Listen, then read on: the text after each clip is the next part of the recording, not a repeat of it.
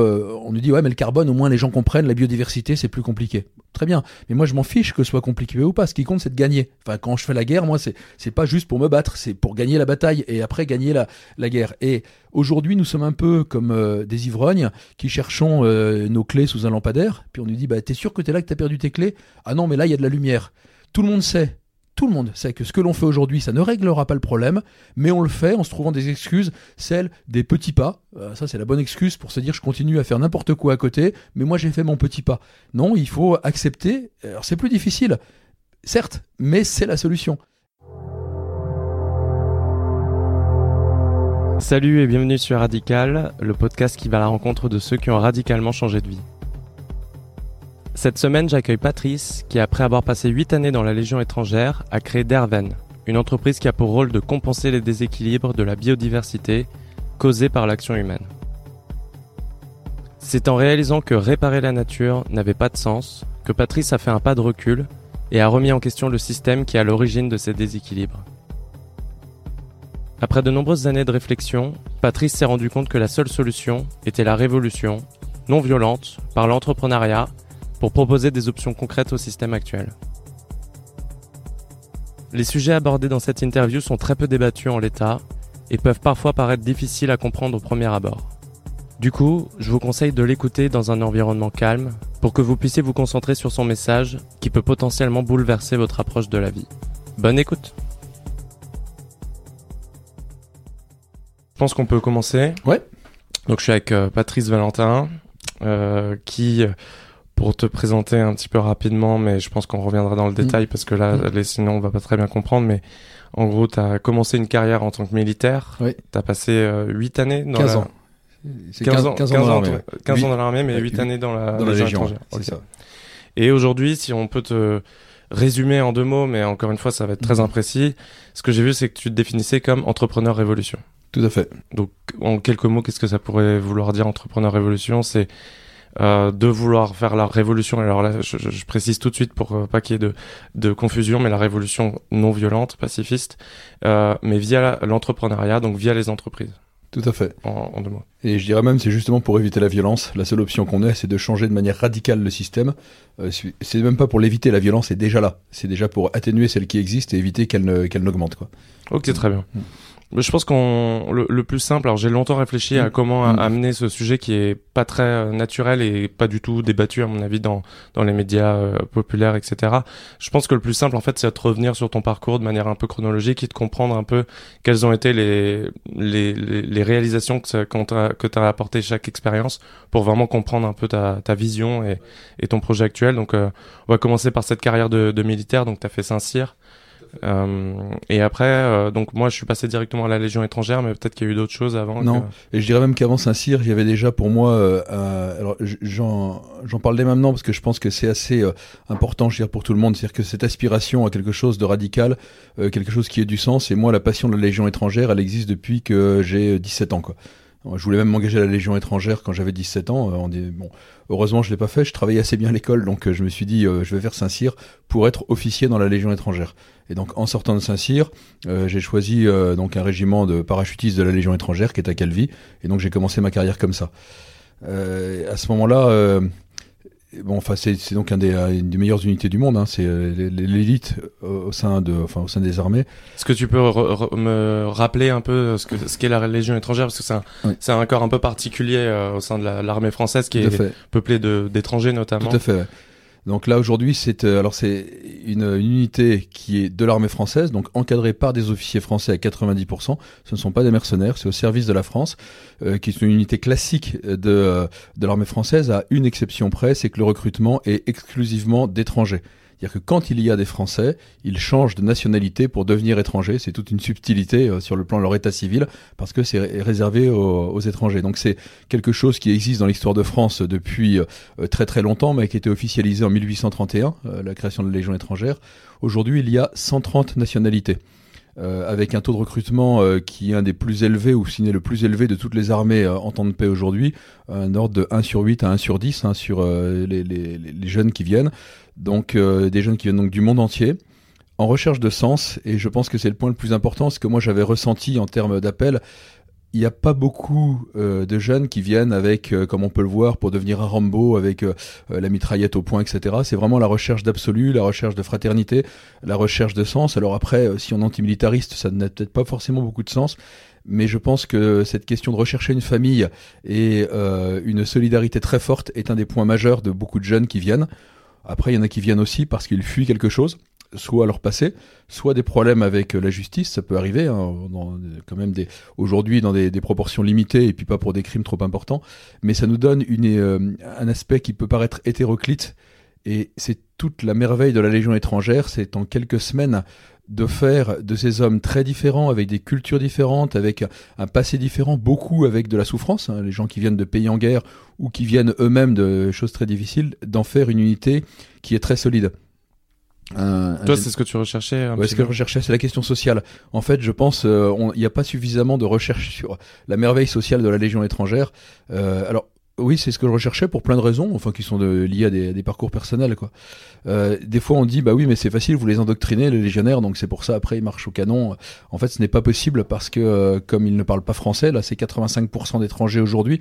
Quand vous avez un Chinois qui débarque de Chine, euh, tu vois ce que je veux dire, c'est juste impossible d'endoctriner. C'est le regard, c'est l'altruisme, c'est la fidélité, c'est des valeurs qui sont pour moi universelles et dont je reparlerai parce qu'aujourd'hui c'est fondamental dans ce que nous devons développer pour l'avenir. Quoi je fais un petit peu le, lien rapide avec euh, la culture des startups, mais aujourd'hui, on dit beaucoup, euh, il faut des valeurs, il faut une culture d'entreprise pour que les gens comprennent rapidement, en fait, euh, dans quel sens il faut aller. Et, et du coup, tu peux un, petit peu en parler rapidement de, de, ces valeurs dans la Légion étrangère que, que vous communiquez. Tout à fait, parce que surtout que le terme valeur aujourd'hui est énormément galvaudé. Euh, souvent, quand on fait un site internet, euh, une entreprise, on dit bah tiens, je vais mettre les valeurs de l'entreprise, et puis en fait, on fait des copier-coller euh, de toutes. et les valeurs, en fait, ça se mesure non pas dans la paix, mais justement dans l'extrême. C'est au moment où tout se casse la figure. Est-ce que je peux compter sur mes camarades? C'est vraiment comme ça que ça fonctionne. Donc la devise de la Légion étrangère, c'est honneur et fidélité. Et ce n'est pas rien, c'est que c'est la fidélité à la fois euh, enfin aux camarades, la fidélité aussi à la mission, quelque chose de vraiment essentiel. Mais de là, on peut tout décliner euh, la loyauté, euh, le courage, l'abnégation, le don, le sacrifice. Moi, je raconte souvent cette histoire d'un de mes, mes conducteurs que j'ai connu. Donc, je connaissais pas son passé. Il avait changé de nom pour des raisons qui ne me regardaient pas, parce qu'on n'a pas à, s'inquiéter. On pose pas beaucoup de questions. En fait, c'est même strictement interdit. Ah, même pour un officier. Euh, moi, j'étais euh, j'étais euh, capitaine à ce moment-là. Un légionnaire a son passé, ça lui appartient. S'il a décidé ou si la légion a décidé qu'il change de nom, personne ne lui a posé de questions. Par contre, je devinais que ce garçon avait un passé militaire par son comportement, puisque jeune légionnaire, il avait déjà, voilà, il était très très efficace, très professionnel. Après, il est parti, euh, donc il, c'était mon conducteur pendant quelques temps, donc on a eu euh, pas mal de, de, de, proximité. Et ensuite, il est parti euh, dans les unités, les, enfin les commandos du régiment parachutiste de Légion donc de Calvi. Et en fait, il est mort au combat. Euh, en héros parce qu'il est parti euh, pour aller euh, en Afrique hein, pour aller sauver un de ses camarades qui a été pris sous le feu dans un carrefour. Donc cette question des valeurs est très importante, c'est-à-dire qu'on peut aller jusqu'au bout de donner sa vie pour les camarades et c'est là-dessus que ça se mesure. Donc quand je vois souvent des personnes qui prônent des valeurs, mais euh, dès qu'il y a un petit intérêt personnel, d'égoïsme, etc., qui reviennent sur leur nombril, là on ne parle plus du tout de la même chose. Quoi. Donc euh, on dit donc la devise de la Légion aussi, donc honneur, fidélité. Il y en a une autre, c'est Legio Patria Nostra, qui veut dire la Légion notre patrie. Euh, et souvent les légionnaires disent voilà c'est ma famille. Et c'est très très fort. Aujourd'hui, moi je suis président d'une amicale d'anciens légionnaires en Bretagne. Euh, avec euh, des anciens qui ont 92 ans et qui ont fait la guerre d'Indochine, qui ont été prisonniers euh, par le Viet Minh, donc des, dans des, des, conditions véritablement atroces, avec des jeunes légionnaires qui ont une trentaine d'années, qui ont fait 50 services. Et par contre, on retrouve entre les générations la même fidélité, et je sais que pour la plupart d'entre eux, euh, si demain j'ai un problème, je dis à moi la Légion et j'ai des camarades qui viendront parce que ça fait partie euh, voilà de, ces, de cette solidarité. Donc euh, les, valeurs, encore une fois, ça se mesure dans la difficulté et pas simplement quand il fait beau. Quoi. Et comment on, comment on transmet ces valeurs dans la Légion étrangère? Parce que là, on, tu disais c'est pour la France, mais j'ai pas l'impression que ce soit vraiment l'intérêt de la France qui soit mis en avant. Euh, c'est plutôt ces, valeurs et l'esprit de la Légion. Comment on transmet ça pour quelqu'un qui vient de l'étranger qui parle pas français? Oui, alors ça c'est toute une, vraie réflexion. La question de la France et des grands idéaux, c'est très joli, mais ça commence toujours. Je, vais reprendre un petit peu plus loin. Quand il y a un siècle, nos anciens euh, se sont battus, bon parce que la, France était attaquée. Alors encore une fois, je vais pas revenir sur l'histoire de la Première Guerre mondiale avec tout ce que ça peut représenter euh, d'horreur, mais n'empêche que le jeune agriculteur qui se dit mon pays est attaqué et puis avec une, vraie une vraie conviction par rapport à la défense, c'est pas du pays, c'est de son champ, c'est de sa femme, c'est de son clocher, c'est de ce qui existe, c'est ce qui est proche de nous.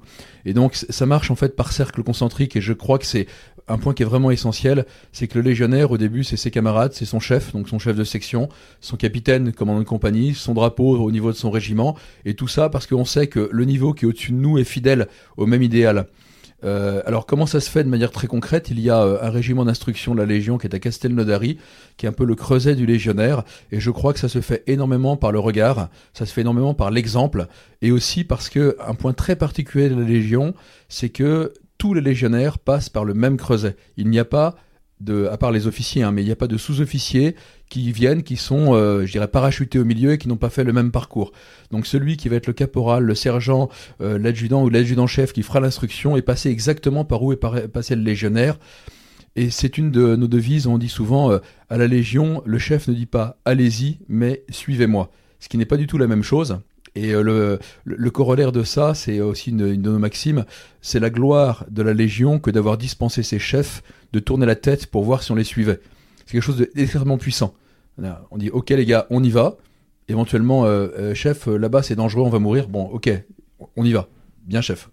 Mais par contre, le chef est avec eux après, euh, c'est effectivement, peut-être ça fait un petit peu euh, mythique. Il y, a, toutes les, les, déclinaisons possibles de ça.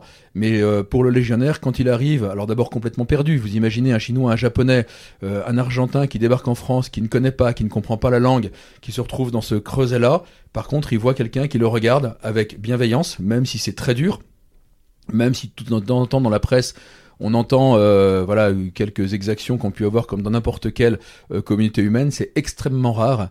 L'essentiel de la force de la Légion, c'est le respect, le respect du chef, le respect du subordonné, et ça, ça se ressent. Ce sont des choses qu'on appelle la communication non verbale, où justement c'est très intéressant, ça passe au-delà des langues, au-delà des cultures, et en fait le jeune légionnaire qui arrive regarde vers son chef euh, et lui dit ok je vais le suivre. Donc un, peu à l'inverse de la culture de l'image qui peut être dominante aujourd'hui.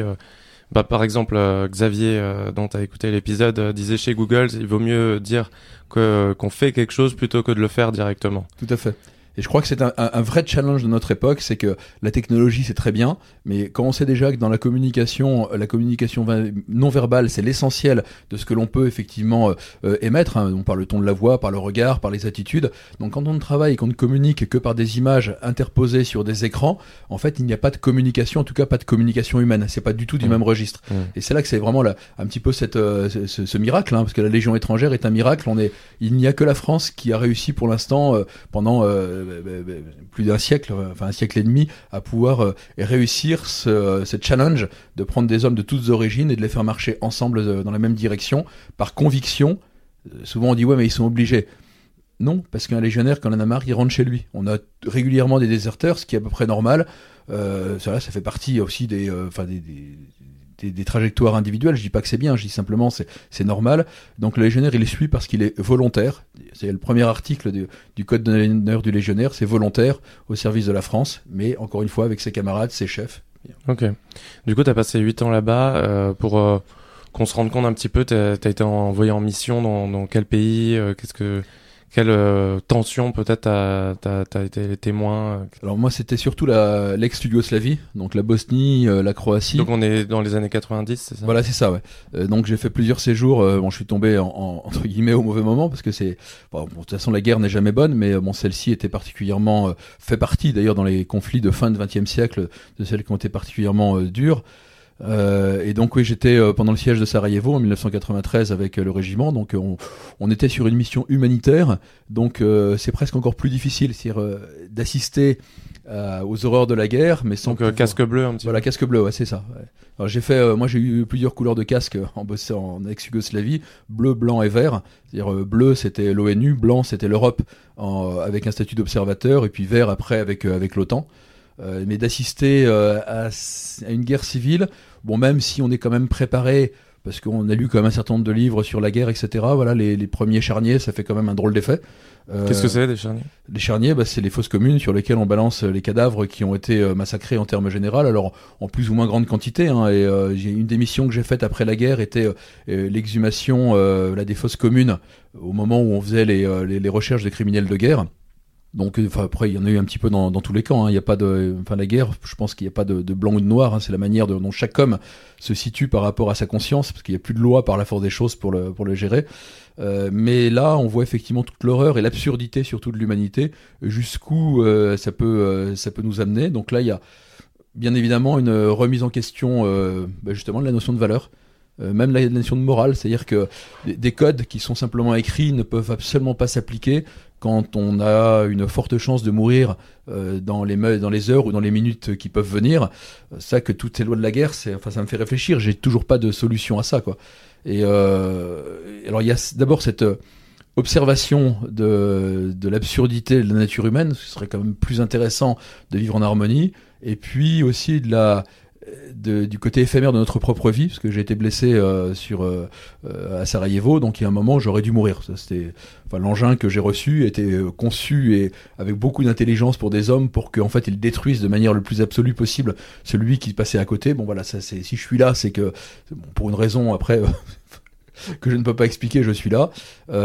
C'est pareil, je pense que ça a beaucoup changé, à la fois sur mon regard sur l'homme, sur le regard sur moi-même, et aussi sur euh, l'importance de ce que l'on fait. Hum. C'est-à-dire que voilà, toutes ces futilités, on se dit voilà, je suis vivant. Euh, il y a eu deux, deux fois hein, où j'ai manqué de rester là-bas. Oui, ça, ça apaise, on, ça apaise. On dit souvent, enfin, des témoignages de des personnes qui passent proches de la mort disent souvent que ça remet en ordre le sens des priorités, qu'on élimine euh, tout ce qui est accessoire et qui n'est pas forcément important et qui parfois nous pollue aussi, euh, qu'on, auquel on donne de l'importance et pourtant qui, lorsqu'on passe près de la mort, n'a passe complètement au dernier niveau des, des priorités, quoi. Tout à fait. Et après, c'est à mon avis un vrai euh, combat quotidien de toujours se souvenir de ça, parce qu'en fait, euh, on évite de nouveau repolluer par, euh, par le quotidien, par le stress, etc. Et de temps en temps de prendre du recul, de s'arrêter et de se dire, je n'ai rien qu'aujourd'hui. Euh, ne pas s'embêter avec le passé. Bon, le passé, ça, si, si c'est des remords ou des regrets, alors les bons souvenirs, on peut les garder, mais surtout ne pas s'affoler pour euh, l'avenir, parce que de toute façon, je ne sais pas si, euh, si demain je serai encore là. Donc profitons de l'instant présent, non pas pour en jouir, mais pour se dire qu'est-ce que, quelle est ma mission aujourd'hui, qu'est-ce que je peux faire? Et trouver cette plénitude personnelle dans le, dans le présent, quoi. Ok, très bien. Donc huit années euh, à la Légion étrangère. Euh, dernière question sur euh, sur cette tranche de vie. Pourquoi pourquoi t'as arrêté? Pourquoi t'es parti de la Légion?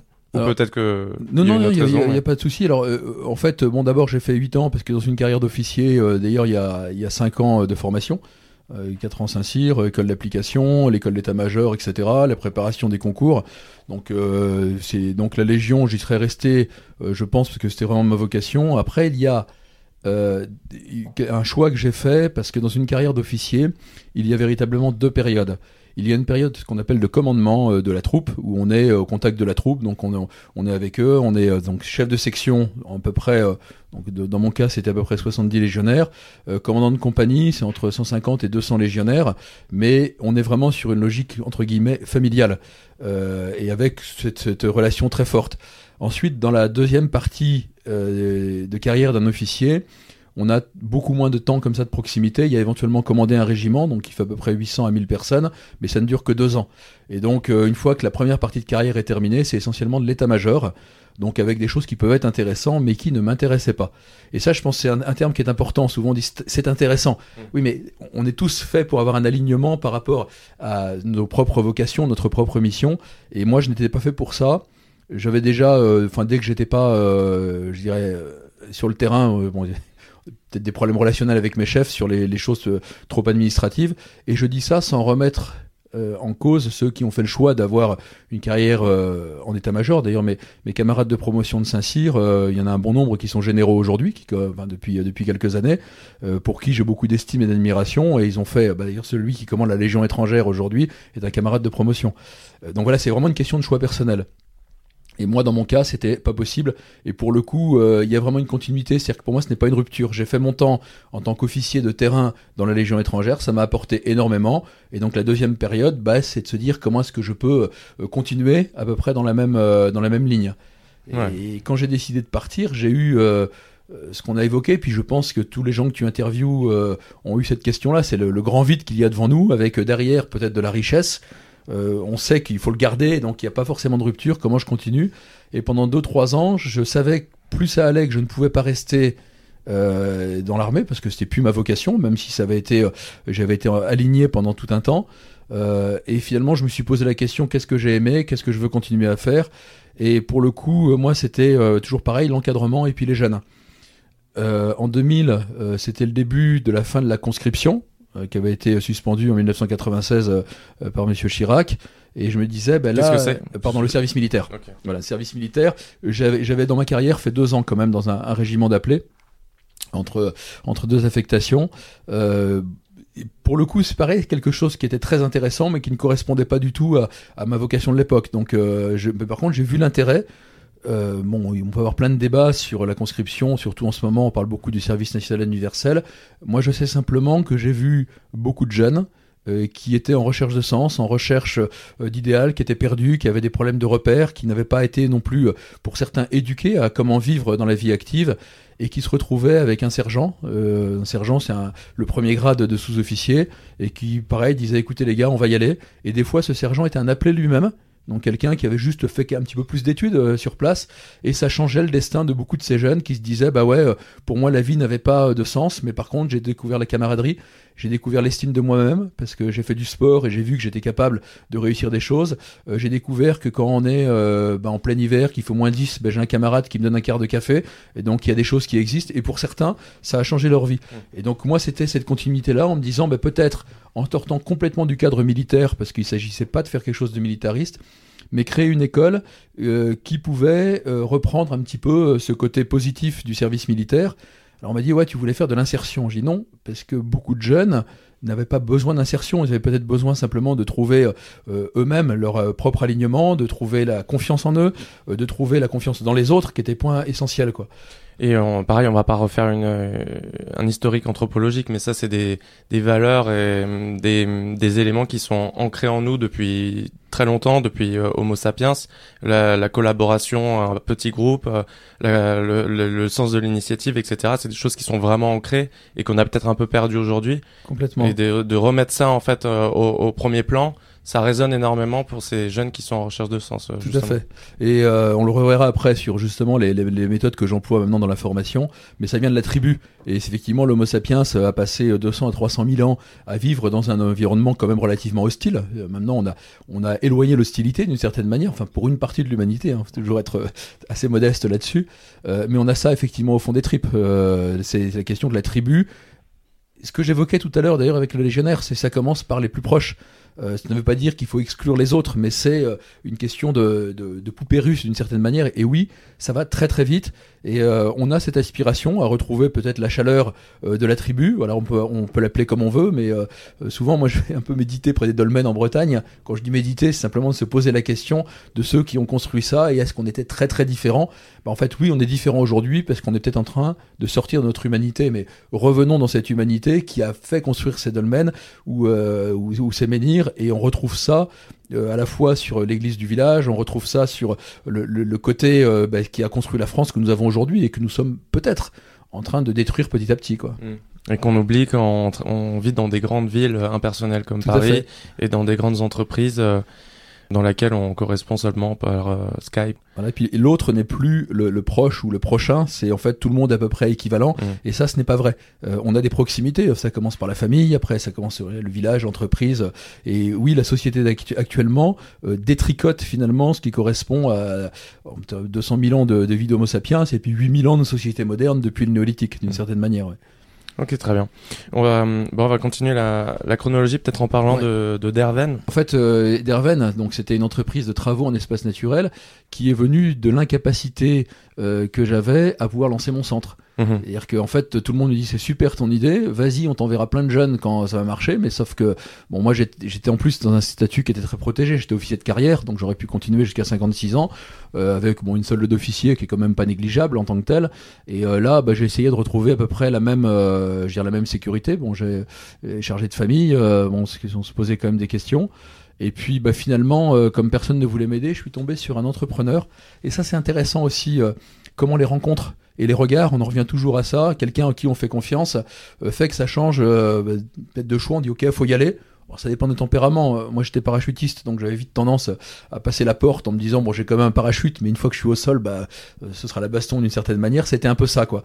Euh, et là, c'est un, ancien, un paysagiste qui prenait sa retraite, qui m'a dit écoute, crée une entreprise, tu es fait pour ça. Ça, je n'avais aucune idée hein, sur place. Et donc à ce moment-là, j'avais fait un DESS à l'époque à, l'IAE, Institut de gestion de Rennes, euh, pour euh, ce qu'on appelle d'administration d'entreprise. Pour apprendre le, management. Voilà, le euh, management, puisque c'est qu'une entreprise, la comptabilité, la finance, les RH, la stratégie, le marketing, des choses que je connaissais pas du tout, qui m'ont pas été très très utiles dans un premier temps, parce que du coup, donc j'ai créé mon entreprise qui s'appelle Derven, qui veut dire le chêne en breton, et dont la finalité était l'entretien des espaces naturels donc les rivières, les tourbières, les zones humides, enfin, ce qu'on appelle la biodiversité, mais c'était un terme que j'ignorais d'ailleurs, qui était très peu populaire à ce moment-là, à peine usité. Qu'est-ce que ça veut dire la biodiversité? C'est la diversité du vivant. En fait, ça représente surtout le système. C'est-à-dire que beaucoup de personnes voient la biodiversité comme une liste d'espèces, qui ressemble plus à un zoo d'ailleurs qu'à la réalité du vivant, et souvent des espèces protégées, alors que la biodiversité, c'est euh, souvent, euh, on parle du tissu vivant qui recouvre la planète, avec euh, chaque maille qui est entremêlée les unes avec les autres, c'est l'intégralité du vivant sur la Terre, quoi. Avec une vision systémique dont je reparlerai, je pense, parce que c'est assez essentiel. Donc là, moi, à ce moment-là, bon, j'ai commencé, je suis redevenu ouvrier parce que je connaissais pas grand-chose, j'ai embauché deux compagnons, comme j'avais mon idée un peu aussi, un peu d'insertion sociale, c'est des personnes qui sortaient euh, d'un chantier d'insertion, qui avaient donc fait leur période d'insertion. Donc euh, un, garçon issu de la communauté des gens du voyage, et puis un, travailleur qui avait un, handicap psychologique.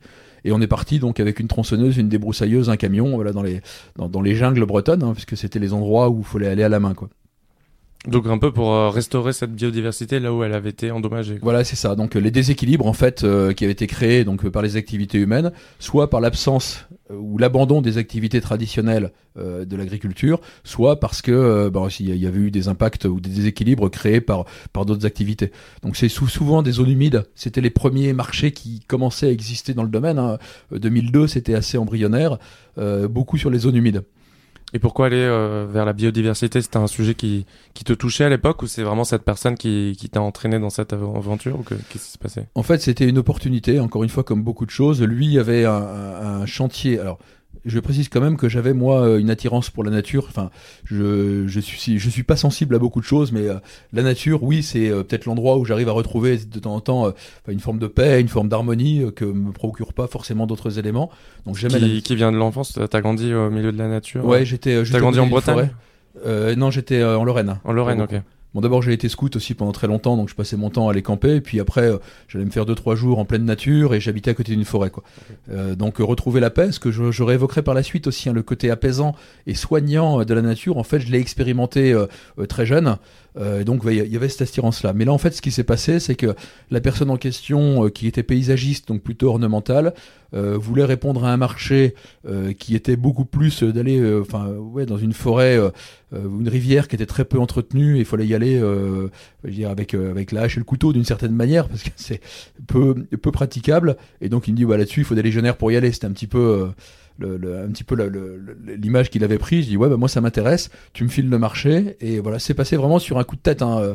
Donc il m'a fallu deux mois pour euh, réussir à faire mon dossier de démission de l'armée et euh, acheter ma tronçonneuse, ma débroussailleuse, d'embaucher mes deux gars. Et puis voilà, on est parti dessus. Ouais, mais comme finalement beaucoup de projets qui, qui après prennent une, une importance incroyable dans la vie d'une personne. C'est embryonnaire, c'est parfois une rencontre et, euh, et cette petite idée grandit de manière un peu organique et, et devient quelque chose de, de grand. Et c'est vrai que aujourd'hui on a beaucoup cette idée que il faut énormément réfléchir, théoriser ce qu'on va faire plus tard, euh, euh, faire des études, des, des, pour et des contre, euh, ce genre de choses. Mais finalement, y aller à l'instinct, j'ai un, peu l'impression que c'est ce que tu as fait à ce moment-là, peut être tout aussi intéressant et révélateur sur euh, une bonne idée qui devient derrière une entreprise et un projet plus important. Oui, je pense qu'il y a les deux. C'est-à-dire qu'en fait, euh, ça s'est bien passé parce qu'il y avait une réflexion, il y avait eu cette angoisse qui pour moi est un peu la même angoisse que l'artiste devant sa feuille blanche, qui attend, qui attend, qui attend. Et puis il y a un moment où il y a effectivement l'étincelle. Alors après, ça dépend des tempéraments. Hein. Tout le monde n'a pas... Mais euh, moi, je crois euh, au signe, je crois à l'étoile, je crois à tout ça. Et quand ça s'est fait, pour moi, c'était certain. Et là, j'ai arrêté de réfléchir. C'est go. Euh, encore une fois, le, on passe la porte et on y va. Mais je pense que ça n'aurait pas eu lieu s'il n'y avait pas eu ces deux à trois ans euh, de réflexion, de tension, euh, sur lesquels il faut pas être pressé. en se disant, bah, oui, quand ça viendra, ça viendra. Par contre, faut pas louper le, le coche. Quand, quand, ça passe, il faut y aller, quoi. Mmh. Et c'est vrai que deux à trois ans, ça peut, ça peut paraître long. Surtout, je pense qu'aujourd'hui, ça paraîtrait d'autant plus long parce que ce, ce statut euh, que nous que nous appose la société de toujours devoir être actif, euh, qui est ce statut qui est d'ailleurs très lié à notre activité professionnelle et qui nous demande toujours euh, de savoir ce qu'on fait, où on va, qui on est. Euh, via ce statut professionnel est très demandant et là le, le fait d'avoir pris du temps et de, de créer de l'espace un peu ça ça t'a permis toujours avec cette idée de pas rater le coche, ça t'a permis de trouver ce qui te correspondait quoi. Tout à fait. Puis euh, là, je suis à peu près aujourd'hui dans les mêmes dans les mêmes réflexions, mais pour une question plus globale. Oui, c'est exactement ça. Et euh, cette société, elle nous amène effectivement d'une part à dire qui on est, c'est assez intéressant euh, le stress que ça peut générer, et la deuxième chose à vouloir tout maîtriser. Alors que comme je disais tout à l'heure, en fait, on ne maîtrise même pas si on a encore envie euh, la semaine prochaine. donner l'illusion qu'on maîtrise. Et voilà, c'est cette illusion de la maîtrise que l'on a pour tout, à la fois au niveau collectif et individuel. La société qui veut maîtriser son avenir, alors qu'on voit bien euh, que voilà, il suffit qu'il y ait un petit euh, volcan qui, qui, pète quelque part. Alors je parle même pas des, des, catastrophes humanitaires, mais les avions ne volent plus, etc. Donc cette fragilité. Et à titre personnel, beaucoup de jeunes en école, on leur dit écoute, prépare ta carrière. on leur crée un stress absolument abominable parce qu'ils ne maîtrisent rien du tout. Euh, donc bien sûr qu'il faut avoir une, une vision de l'avenir. Mes enfants qui sont aujourd'hui, ils font des études d'ingénieur euh, pour une partie d'entre eux. Bah oui, ils se préparent. Par contre, demain, ils me disent, je, je, change tout, je fais ailleurs. Je pourrais pas leur dire autre chose que, bah, go, il y a que toi qui peux voir. Moi, je ne peux que te mettre mon regard extérieur, mais c'est tout. Ouais, je suis, je suis assez d'accord avec euh, avec cette vision. Du coup, euh, au sein de d'Erven, donc cette entreprise que tu as créée, tu étais systémiseur et je pense que ça peut être intéressant de comprendre ce que c'est ce métier de systémiseur pour comprendre plus concrètement ce que tu faisais. Ça s'est pas fait tout de suite, systémiseur, parce qu'au début j'étais juste euh, chef d'équipe de trois personnes à euh, entretenir les écosystèmes. Par contre, très rapidement, comme je pense que j'ai un, instinct d'entrepreneur, euh, j'ai développé l'entreprise. Après, j'ai créé un bureau d'études. Donc, j'ai commencé à embaucher des ingénieurs écologues qui, eux, ont commencé à m'expliquer comment fonctionnaient les écosystèmes. Au début, pendant euh, 3-4 ans, c'était la tronçonneuse, la débroussailleuse, planter, couper, etc. Donc là, j'étais de l'action de manière intuitive, on commence à ressentir l'aspect très systémique de la biodiversité, tout est en relation. Euh, je, reparlerai de cette définition du vivant, mais par contre, mes ingénieurs écologues m'ont donné une vision un petit peu plus euh, théorique qui m'a permis de mettre en relation euh, le pratique avec le théorique. Et jusqu'au moment en 2007 où je suis arrivé un petit peu à, à ce qui m'a amené donc au rôle de systémiseur, mais sur une vraie tension c'est intéressant la notion de tension parce que souvent dans la, société d'aujourd'hui on dit il faut réduire les tensions, ce n'est pas bon. Ben non, en fait c'est comme un arc qui permet d'avoir une flèche qui permet d'aller plus loin. Euh, il faut gérer les tensions. Attention, ça peut nous détruire.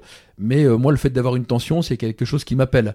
Et donc euh, j'avais trouvé un vrai un vrai équilibre dans le travail sur la biodiversité.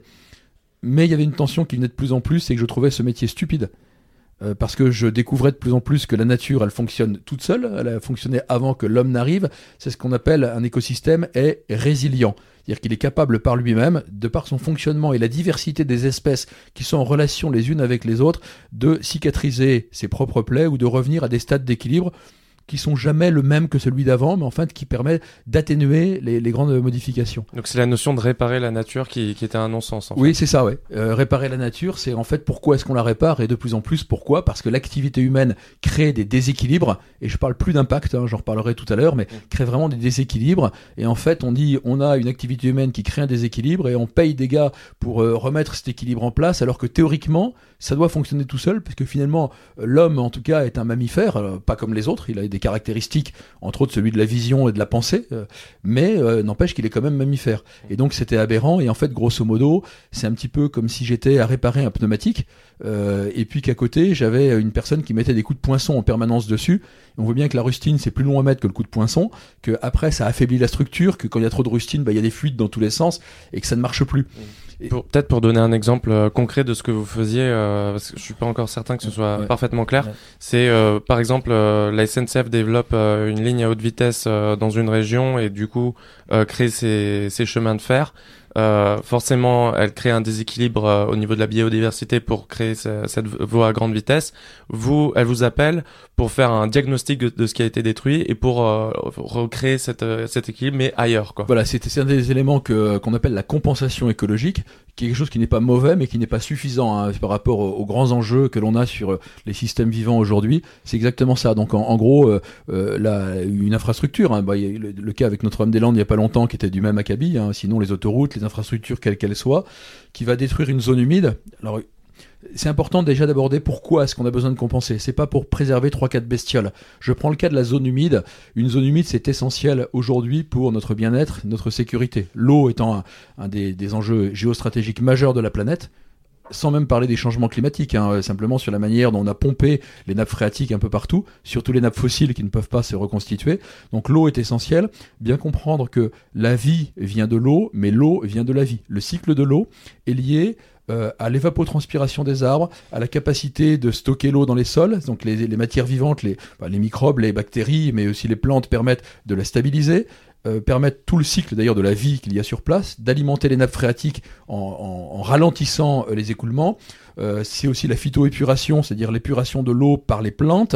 il y a énormément tout le cycle de l'eau qui nous permet de vivre correctement aujourd'hui, en tout cas pour nous en France, est lié à ce fonctionnement de la biodiversité. Et là, on revient à ce que je disais tout à l'heure, la question systémique, c'est pas simplement la relation entre les espèces, c'est que c'est une machine merveilleuse, extraordinaire, qu'on est incapable de reproduire et qui nous fournit des services j'ai parlé de l'eau, mais il y en a plein d'autres, l'alimentation, euh, il y a aussi le carbone, le climat, le climat n'existerait pas sans tout ça.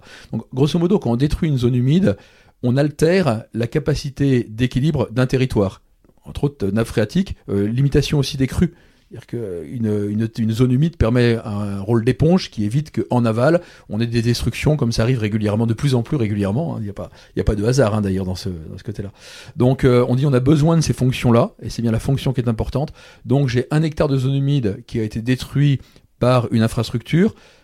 Il n'y a pas de bien ou de mal, hein. l'infrastructure, bon, que ce soit l'autoroute, ça pourrait être un hôpital aussi, mais voilà, on voit qu'on a une destruction, donc on va recréer en général deux hectares, c'est à peu près la règle, pour avoir les fonctions. Par contre, c'est toujours moins bon. D'abord, il faut trouver les espaces où on met une zone humide. On met pas une zone humide n'importe où. C'est souvent des zones humides qui ont déjà été détruites. Donc, euh, c'est un peu ça. Alors après, on peut avoir un kilomètre de haies détruit. Il faut faire deux à trois kilomètres de haies. Une mare, on fait trois mares. Enfin, c'est une espèce de, de négociation dessus pour conserver à la fois les espèces et les fonctions. Et en fait, c'est justement là, j'étais sur la question que j'évoquais tout à l'heure de mettre des rustines par rapport à un coup de poinçon. Et, là, euh, je faisais fonctionner des petits systèmes, mais qui ne remettaient pas en cause le grand système qui avait créé ce déséquilibre, soit par euh, justement l'urbanisation, l'artificialisation, soit par l'abandon. Et là, j'en suis arrivé justement à cette conclusion où passer son temps à faire ça, ça ne faisait pas fonctionner le système. On se continuait à accepter la destruction alors des destructions qui étaient même contre le bien-être humain. Et c'est en 2007, j'en suis arrivé à cette conclusion que en fait tout ça, ça ne sert à rien. C'est suite d'ailleurs à la COP, euh, enfin différentes COP, aux différentes réflexions internationales que je commençais à suivre, à travailler aussi avec les collectivités, dont je reparlerai, hein, sur leur rôle. Et je dis, en fait, ils ne peuvent pas parce que c'est un problème de système. Et donc, je suis arrivé à ma troisième fonction après avoir été une entreprise de travaux, après une entreprise euh, d'études, enfin études et travaux, et là qui était euh, celle de systémiseur, et je pense qu'il n'y a pas beaucoup de termes aujourd'hui, c'est comment fait-on fonctionner le système pour qu'on n'ait pas besoin de le réparer. Et là, on, travaille vraiment sur le cœur. Alors, je vais employer le mot économique, mais dans mon sens, c'est pas ce qu'entendent les gens, parce que pour économique, c'est les échanges de valeurs euh, fiduciaires, donc ou de finances. pour moi, c'est la gestion du bien commun, la gestion de la maison commune en fait, c'est presque plus social d'ailleurs que économique. Et quand il faut petit à petit, avec euh, donc mes, compagnons de l'époque, on s'est posé la question. En fait, ça ne sert à rien. Euh, grosso modo, maintenant, on fait une troisième activité. C'est comment peut-on changer le système pour réintégrer les activités humaines dans le fonctionnement des écosystèmes? Non pas parce que c'est bien ou mal, c'est pas pour préserver deux trois bestioles ou même notre notre conscience, etc. C'est parce que ça marche, parce que c'est efficace. Donc c'est un petit peu faire un pas de recul pour arrêter de se focaliser sur les conséquences et euh, d'essayer de traiter la source finalement. Et quand on, peut peut-être reprendre un peu cette image de, du pneu euh, qu'on crève euh, constamment, c'est soit de designer un pneu anti-crevaison, soit de d'éviter en fait que la personne essaie de le crever. C'est éviter parce qu'en fait il y a peut-être un intérêt à ce qu'on crève le pneu. Moi je porte pas de jugement dessus. Et de se dire bah, peut-être que cette main qui crève le pneu on peut lui trouver une autre activité à côté euh, qui soit aussi sur soigner le pneu de manière à ou le faire tourner simplement parce que le faire avancer est quelque chose d'important. Mmh. et là on s'est retrouvé de nouveau devant la feuille blanche euh, avec d'ailleurs très peu de personnes qui ont suivi parce que 2007-2008 euh, il n'y avait pas la même conscience qu'aujourd'hui sur les grands enjeux. Donc il n'y avait pas de marché quelque part? Non, il n'y avait pas de marché. Et d'ailleurs, euh, c'est assez intéressant parce que dans l'entreprise, on devait être une, vingtaine à ce moment-là. Euh, on a eu un certain nombre euh, de personnes, surtout les ingénieurs, qui disaient non, il ne faut pas y aller parce que c'est pas bien de travailler avec les entreprises. la biodiversité, c'est un bien commun, donc ça doit être géré par le public. Et il faut surtout pas. aujourd'hui, ça paraît idiot de dire ça, mais en 2007, c'était avant le Grenelle de l'environnement et puis un certain nombre de, conférences internationales qui ont remis euh, je dirais, la, légitimité à tout le monde de travailler sur ces sujets-là. Mais là, c'était encore assez, euh, c'était pas tellement partagé. Donc il y avait ce point de vue-là. Puis surtout, les plus pragmatiques disaient, mais t'es complètement fou. Il y a absolument aucun marché. Tous les marchés qui aujourd'hui sont des marchés publics. Et moi, je dis oui, ça me permet de vous payer, ça me permet de manger, d'avoir une entreprise, mais ça ne sert à rien je commençais à voir de plus en plus les, enjeux euh, de la biodiversité qui sont très largement supérieurs à ceux du réchauffement climatique. D'ailleurs, euh, on en reparlera aussi. Hein, les, tout ça, c'est euh, la, la, conséquence de notre problème. Ouais, ouais, mais je pense que c'est important en fait d'en parler parce que il y a, hum, je pense que ce changement de, de vision en fait est très très important et c'est pour ça à mon avis que pendant longtemps je me suis pas vraiment retrouvé dans énormément d'initiatives qui pouvaient toucher soit au, au climat, soit euh, à des questions de société parce qu'en fait souvent on traite les conséquences. Et on traite les conséquences pourquoi? Euh, Ben souvent parce que c'est plus facile à comprendre pour euh, pour les gens, euh, parce que euh, on a l'impression euh, que c'est la, chose à faire, mais faire ce pas de recul et de traiter la source, c'est beaucoup plus efficace, à mon avis. Et, et, ça, à mon avis, c'est quelque chose qui qui qu'on peut dont on peut discuter maintenant parce que c'est à la base, à mon avis, de toute la réflexion et de tout, toute l'énergie que tu mets aujourd'hui dans, dans, dans dans ta carrière. Tout à fait. C'est comment traiter la source. Et en fait euh, parlons un petit peu de des initiatives euh, autour de l'environnement. Pourquoi tu penses que c'est pas les bonnes et pourquoi euh, faire ce pas de recul induit une autre définition de, de, de là où on porte notre action? Tout à fait. Alors je vais reprendre même assez loin parce que je remène de, je vais le résumer là assez rapidement, mais pour moi, ça a été euh, euh, quasiment dix ans, bah, pareil, de tension, de recherche, d'échecs, euh, beaucoup d'échecs. D'incompréhension. De... Ouais, d'incompréhension, et puis de se dire, bah là, c'est pas parce que je ne comprends pas que, que j'ai tort. C'est un moment, faut attendre, et il faut continuer à chercher, et puis encore une fois, les signes viennent, et puis petit à petit, le puzzle prend place. Alors, et je n'ai pas la prétention aujourd'hui d'avoir compris les systèmes vivants. Je juste dis que je sais où je vais. Peut-être que ça va changer, mais aujourd'hui c'est clair. Il faut bien revoir, reprendre ce pas de recul euh, qui n'a rien d'innovant parce que euh, nos anciens ont pensé comme ça de manière alors naturelle, même si j'emploie assez peu le, terme naturel, mais pendant très longtemps on parlait de la tribu tout à l'heure. Euh, nos tribus étaient tellement immergées dans les systèmes vivants qu'il n'y avait pas la notion d'environnement que nous avons aujourd'hui. J'ai rencontré un Polynésien il y a pas longtemps qui m'a dit dans les langues polynésiennes, le mot nature n'existe pas en tant que tel. En fait, c'est le même mot que le mot culture c'est très intéressant, euh, le, cette, ou science même, tout ça, c'est, euh, ça vient euh, sur place. Et donc éviter cette séparation entre l'homme et, ce qui l'entoure. Et... Tout à fait, parce que nous sommes issus. je, alors ça, je, le terme environnement pour moi est une aberration. Je l'emploie strictement jamais. parce que c'est un petit peu comme si un bébé dans le sein de sa mère disait ma mère c'est l'environnement. Or entre le liquide amniotique, entre le cordon ombilical, mais tout autant les émotions qu'on ne peut pas avoir. Qui, on voit bien que la mère, c'est la matrice. Et en l'occurrence, le terme matrice vient bien de mater. Et nous, nous sommes dans les systèmes vivants exactement comme un enfant dans le sein de sa mère. Et je dis ça sans remettre en question le rôle très particulier que l'humanité a dans les écosystèmes. On a une caractéristique, hein, celle de la vision et de la pensée. Mais n'empêche que dans la réalité, nous en sommes issus et dépendants surtout pour bien comprendre, il faut voir ce que j'ai découvert petit à petit, euh, alors à la fois avec mes, pieds en étant dans les, dans, les, dans les tourbières, puis en même temps par ma tête. Euh, la nature, elle fonctionne de manière euh, systémique, c'est-à-dire que toutes les espèces sont en relation les unes avec les autres et ne sont en relation que dans leur diversité. C'est la diversité des espèces et la relation dans la diversité qui fait le fonctionnement. Les espèces sont toutes dépendantes les unes des autres pour se compléter mutuellement au service les unes des autres. Ça, je pense, c'est la phrase qui résume le plus le fonctionnement des systèmes. Et quand on a compris ça, on voit que l'homme, pendant 200 euh, 000 ans, on en a parlé tout à l'heure, en tant qu'homo sapiens, on a profité directement chasse, pêche, cueillette, comme tous les autres mammifères, et un jour, il associe son intelligence créatrice, parce que nous sommes les seuls à avoir une vision, en tout cas dans les études que nous avons fait jusqu'à maintenant, en disant je peux me projeter sur quelque chose qui n'existe pas et c'est le début de l'agriculture et puis avec euh, petit à petit les itérations où on sort de la forêt, on sort du nomadisme pour devenir sédentaire, on invente donc les villes euh, les, centres urbains, on invente aussi euh, donc l'agriculture mais aussi le commerce etc quoi. Et donc l'économie d'ailleurs qui étymologiquement c'est oikos nomos qui veut dire la gestion de la maison commune. C'est pas que de la maison. La maison commune, c'est la notion du foyer. On en revient à la question de tribu et de l'autre. C'est-à-dire que je donne pour recevoir, je donne à la tribu pour recevoir de la tribu, je donne à l'autre parce que l'autre me donne, parce qu'il le ferait aussi pour moi. Et, de manière très directe. Oui, tout à fait. Parce qu'on se connaît, et puis après, ceux qu'on connaît moins, ben, c'est la tribu qui va le faire sur une autre tribu. Et alors après, avec, euh, je, je, suis pas philosophe, hein, je, vous dis, je te dis simplement ma, mon ressenti, mais toujours est-il que petit à petit, euh, on améliore euh, nos conditions, mais à aucun moment on s'extrait du fonctionnement des systèmes vivants. Et encore aujourd'hui, tout ce que nous mangeons, 100% de ce que nous mangeons, enfin j'ai parlé tout à l'heure de, du système de l'eau, du climat, euh, du cycle du carbone, du cycle de l'oxygène, mais nous avons aussi 2, euh, 3 kilos de bactéries dans les intestins sans lesquels nous ne pouvons pas digérer, bien que c'est pas de l'environnement, il y a plus de cellules non humaines sur notre corps que de cellules humaines. Alors on voit l'homme sous forme d'homme parce qu'elles sont plus grosses, c'est cellules humaines, et c'est à peu près tout. Donc cette question d'interrelation est permanente. quoi. Et là, euh, le, gros problème de notre époque, c'est qu'il y a un moment, enfin petit à petit, hein, c'est de la fin du Moyen Âge, grosso modo, ça a énormément accéléré après la Renaissance, où l'homme s'imagine que son intelligence lui permet de sortir complètement de ce système et de réinventer une nouvelle maison en disant, voilà, je suis sorti, je ne suis plus dépendant.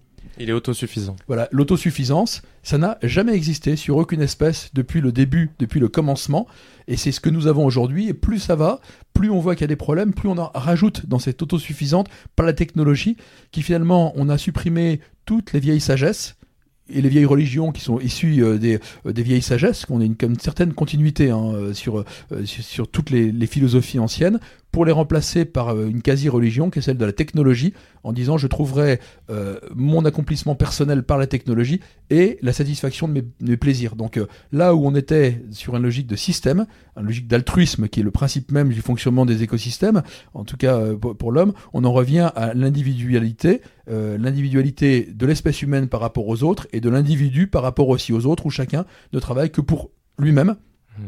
Ce qui n'a jamais existé. Alors ça, crée effectivement tous ces, euh, tous ces déséquilibres. Alors là, c'est un petit peu la base, et à partir de ce moment-là, on comprend très bien que le but, c'est bien effectivement de faire un pas en arrière pour pouvoir repartir en avant. C'est-à-dire que j'aime bien le, terme de l'impasse. On voit qu'on est dans une impasse. Euh, ça ne veut pas dire qu'il faut revenir en arrière, en arrière, en arrière. Le terme de décroissance, je l'utilise assez peu. C'est qu'on va jusqu'à la bifurcation où on s'est planté, on reprend le bon mode d'emploi et on prend peut-être une, autre route qui est parallèle à l'impasse, mais en se disant on pourra continuer à travailler avec notre technologie. Moi, je n'ai rien contre la techno. Je pense que euh, aujourd'hui, euh, même l'internet peut être une chance, comme ça peut être aussi un risque.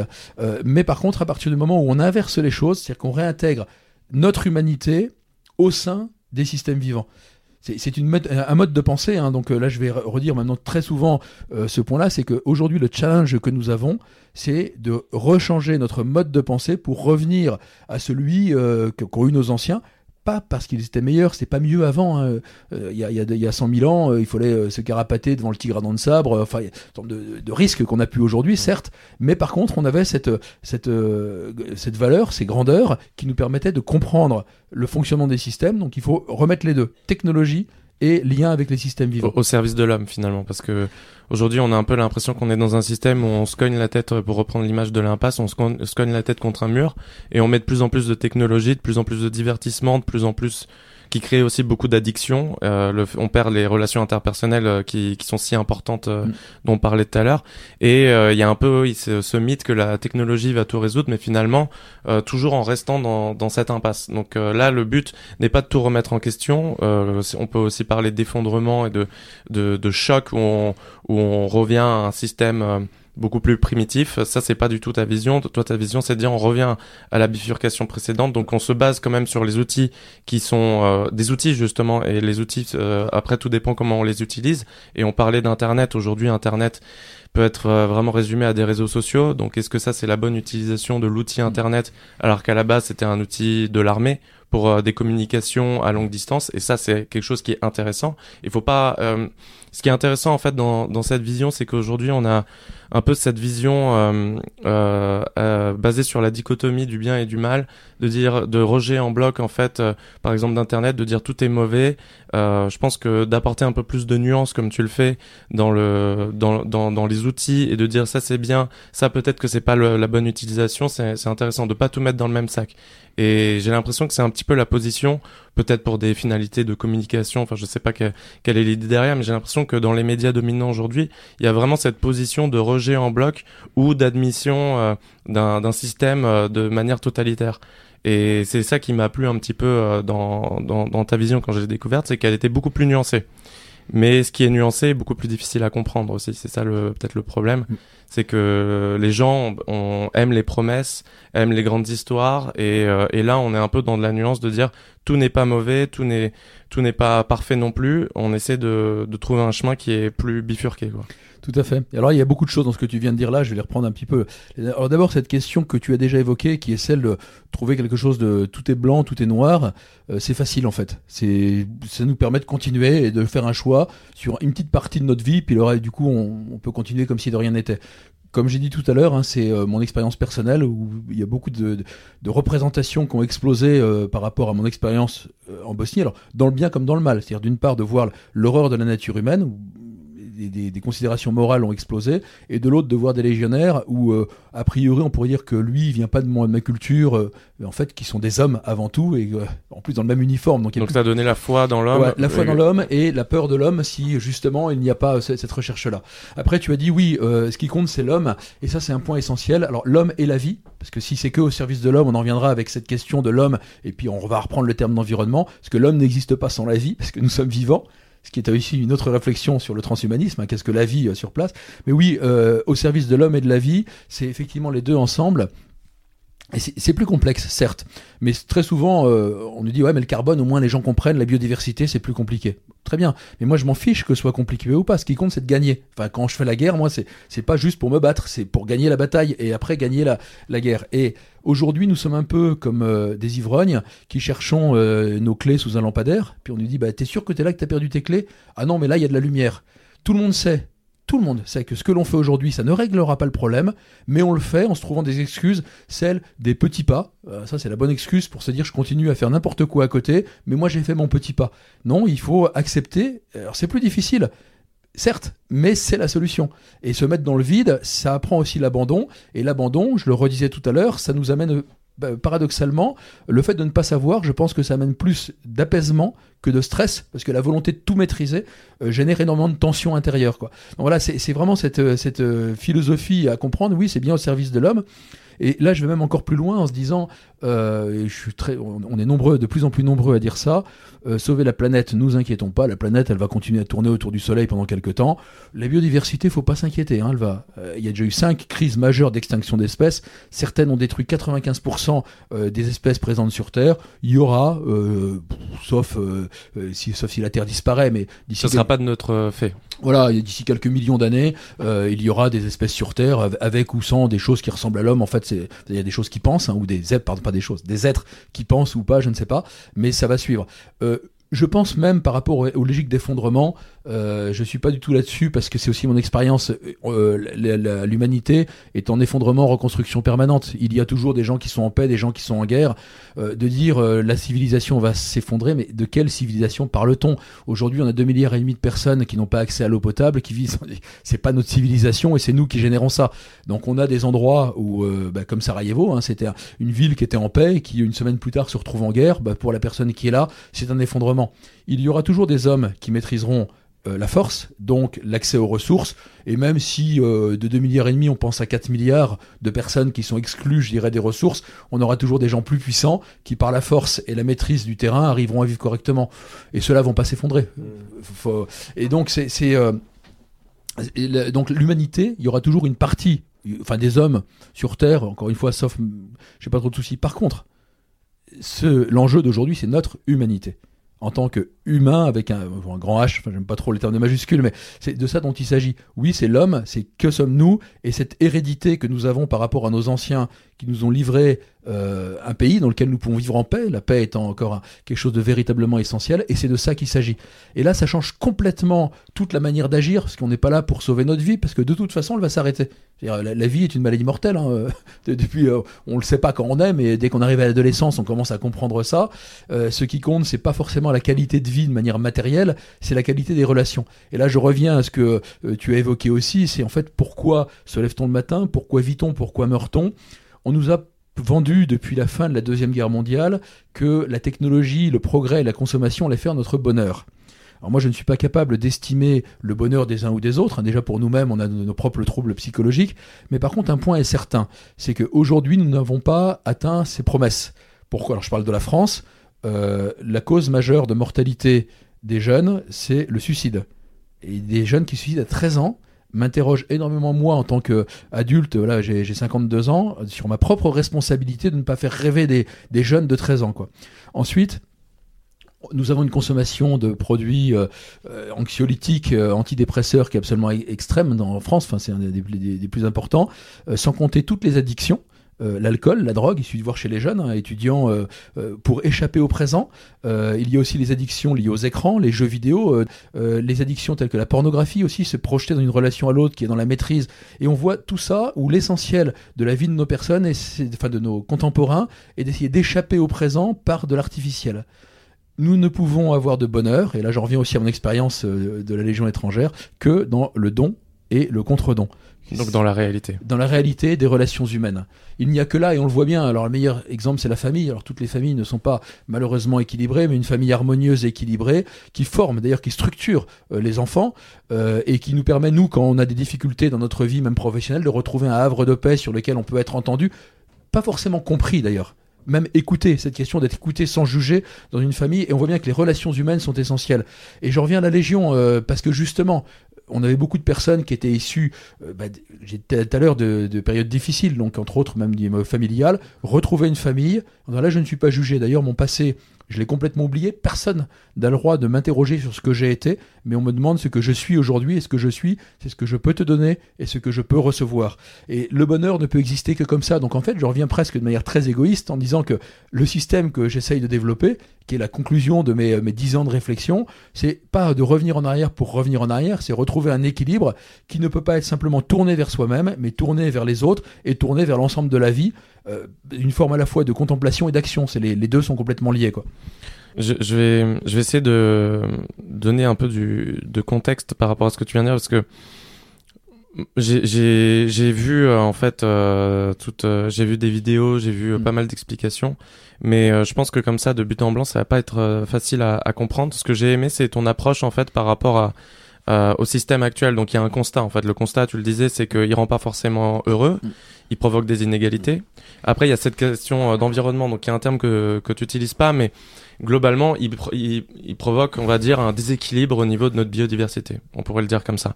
Et par rapport à ce constat, il y a plusieurs euh, réactions possibles. La première est le cynisme. Mm. Donc, euh, tout simplement, ça c'est lié au suicide, c'est mm, c'est de se dire on trouve pas de solution et on abandonne. Euh, le, ou, on en profite. on, se sert. Oui, voilà. Et c'est euh, le cynisme, c'est aussi ça. C'est je on se ment à soi-même. Voilà. Et puis je me fous, je détruis tout le monde. De toute façon, la règle c'est la compétition. On nous fait croire que c'est la loi de la jungle, ce qui n'est pas du tout la, la réalité. Il y a les deux aspects. Hein, mhm. Ok. Une deuxième euh, réponse pourrait être la révolte. Donc là, on, on le voit dans, dans l'actualité. Mm. Donc la révolte qui, là pour le coup, induit la violence. Mm. Une autre euh, réponse pourrait être la technologie, donc c'est un peu ce qu'on nous vend, notamment via le transhumanisme. Donc euh, le, la technologie va résoudre tous nos problèmes, sauf que jusqu'à preuve du contraire, ce qu'on voit dans les faits aujourd'hui, c'est qu'il n'y a aucune solution concrète et euh, qui, qui est présente vraiment dans nos vies, qui améliore notre vie. Et une autre réponse pourrait être la déresponsabilisation. Et là, je pense que ça touche un petit peu les questions d'environnement. Ça touche aussi les questions euh, de euh, de tout ce qui est un peu les initiatives autour du véganisme, etc. Et là, c'est pareil. Enfin, c'est pas une critique, mais c'est de dire si moi j'ai pas de responsabilité personnelle, je m'en fous finalement de, de ce qui va advenir à la planète. Euh, sauf que ça, pareil, c'est pas forcément la bonne euh, réponse, et c'est un petit peu traiter ces questions-là de manière divertissante. Et c'est là un petit peu la, la, limite que je place entre ton action et les actions euh, dominantes, on va dire. Donc tout ce qui est autour, euh, voilà, on peut citer d'autres choses, mais trier ses déchets, etc. C'est que c'est un petit peu quelque chose qui est euh, lié au divertissement, en fait, de, de dire à la société, moi c'est bon, j'ai pas d'action, débrouillez-vous. Toi, c'est un petit peu de faire ce pas euh, en arrière et de dire tout le monde est responsable, on est co-responsable en fait de crimes contre l'humanité via notre consommation. Et c'est de proposer en fait un système alternatif qui permet justement euh, quand on parle de véganisme etc je pense qu'on peut prendre n'importe quelle personne et nous-mêmes on a tous nos paradoxes. Et on a tous en fait mm. euh, dans notre consommation euh, on pousse pas forcément en fait euh, le, le vice jusqu'au bout. Et là c'est de dire en fait de créer un système euh, complet pour arrêter en fait d'être euh, un petit peu dans le bon, un petit peu dans le mauvais, mais d'être complètement en fait dans un système qui nous permet d'arrêter en fait euh, notre action. Enfin, on aura toujours des conséquences et tu, tu parlais d'impact sur la nature, on aura toujours un impact, mais que cet impact en fait soit pas ne provoque pas de, déséquilibre majeur. Exactement, c'est bien ça. Moi, je prends pas trop le terme impact parce que ce qui compte c'est l'équilibre et la trajectoire. Et c'est exactement ça. Euh, en général, je dis les bonnes pratiques ne servent à rien si elles n'ont pas, ou si elles ne sont pas au service d'une vision. Et aujourd'hui, toutes les bonnes pratiques qu'on nous propose, c'est toujours pareil, la théorie des petits pas, mais des petits pas, si on tourne en cercle, hein, euh, c'est comme euh, les Dupont dans le désert dans Tintin, ça peut durer effectivement assez longtemps. Quoi. Donc là, quand tu parles de petits pas, c'est vraiment euh, les, les, les, personnalités les plus influentes, on va dire, au niveau environnemental. Donc Nicolas Hulot, Cyril Dion qui a fait le documentaire Demain, qui, encore une fois, je pense que c'est des, des gens qui, qui, qui agissent en fonction de leur vision et qui et, et qu'ils le font vraiment avec euh, honnêteté. Mais euh, cette théorie des petits pas qui est vraiment dominante aujourd'hui, pour toi, c'est pas la bonne. Tout à fait. S'il n'y a pas une vision, c'est pas la bonne. Tout ce qu'ils ont fait là sera utile à partir du moment où on se met ensemble euh, pour travailler sur la vision de la société. Mais si il n'y a pas de vision, ça ne sert à rien. C'est comme de dire je fais une bataille, mais je n'ai pas de vision stratégique. Hein, J'en reviens à ma formation euh, d'officier. Euh, je vais en gagner une ici, en gagner une là, mais si l'adversaire en face de nous a véritablement une stratégie, on est sûr de perdre. Alors je vais revenir à l'adversaire parce que c'est bien, c'est très intéressant. Moi j'ai fait la l'analyse en tant qu'officier, euh, j'ai regardé quelles sont les forces en présence, euh, quelles sont les propres forces qui au début sont pas énormes, puis finalement on se rend compte que si, elles sont énormes, entre l'alliance avec la vie et l'alliance avec les autres humains, on est quand même assez puissant, mais surtout que veut faire l'adversaire? Oh, Je vais résumer parce que ça pourrait prendre des heures, mais grosso modo, petit à petit, on est sorti euh, de cette logique des enfin, systémique ou holistique, et jusqu'à théoriser un modèle social qui est basé sur la compétition et la cupidité. Ça a été écrit comme tel, hein, c'est Mandeville en 1705 qui a dit la base du système social doit être le vice et la cupidité. Je parle bien du système social et pas que économique, hein, c'est au-delà de ça. Euh, après, ça a été repris euh, par tous nos économistes aujourd'hui qui disent la finalité de tout agent économique est la maximisation de son profit personnel.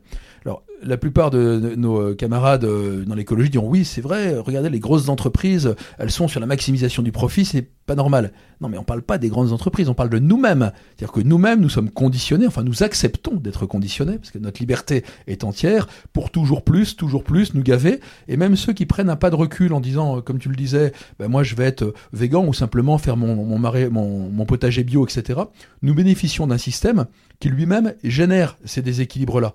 Donc euh, il faut arrêter l'hypocrisie. Euh, c'est trop facile de dire, bah oui, je bénéficie quand même de tout, bah, ne serait-ce que la sécurité sociale, la paix, parce qu'on a quand même payé euh, un certain nombre de forces de sécurité pour assurer la paix. Enfin, il y a un certain nombre d'éléments où euh, les médecins, qu'il va falloir à la fois payer leurs études, payer les hôpitaux, tout ça c'est le système. Non, il faut changer le système. Alors, au départ, ça peut paraître complètement dingue, parce qu'on se dit qui suis-je pour le faire, mais en fait, les écosystèmes fonctionnent justement par cette relation-là ne pas avoir en tête qu'il faut changer de manière radicale le système, c'est effectivement aller à l'impasse. Par contre, toutes ces bonnes pratiques commencent à avoir un sens à partir du moment où on sait où on va. Alors, je cite très souvent Churchill dans cette affaire-là. Certains ont peut-être vu euh, Les Heures Sombres, mais indépendamment du film, euh, c'est son histoire. Quand Churchill perd la guerre, c'est le cas, euh, de manière, la bataille en tout cas, à Dunkerque, l'armée française est, laminée. La moitié de l'armée anglaise, ceux qui survivent, sont quand même pas très vaillants. La plupart de ces avions se font détruire les uns après les autres. Et Churchill dit, les Anglais sont un peuple trop bête pour savoir qu'ils avaient perdu la guerre. Et on lui propose de faire la paix. Et d'ailleurs, la plupart des Anglais voulaient, soit pour des sympathies, pour certains, avec euh, un régime qui était opposé au communisme, hein, il faut voir le, le, le, les réalités euh, géopolitiques de l'époque, euh, soit parce que, bah, de manière claire, les Américains veulent pas faire la guerre, les Français ont perdu, l'Allemagne, elle est soit rouge, soit noire, enfin bref, la petite île britannique n'a rien à faire. Churchill dit non. Le gars qui est là-bas, il faut le flinguer, parce que c'est mal. Pour le coup, là, il y a une question de bien ou de mal.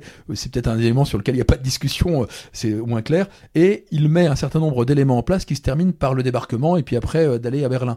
Là aujourd'hui, c'est à peu près pareil. Même, on est peut-être moins faible que ne l'était Churchill au moment où il a décidé. on y va parce que c'est pas bien, c'est pas ce qu'il faut faire. Mais peut-être que ça paraît dingue.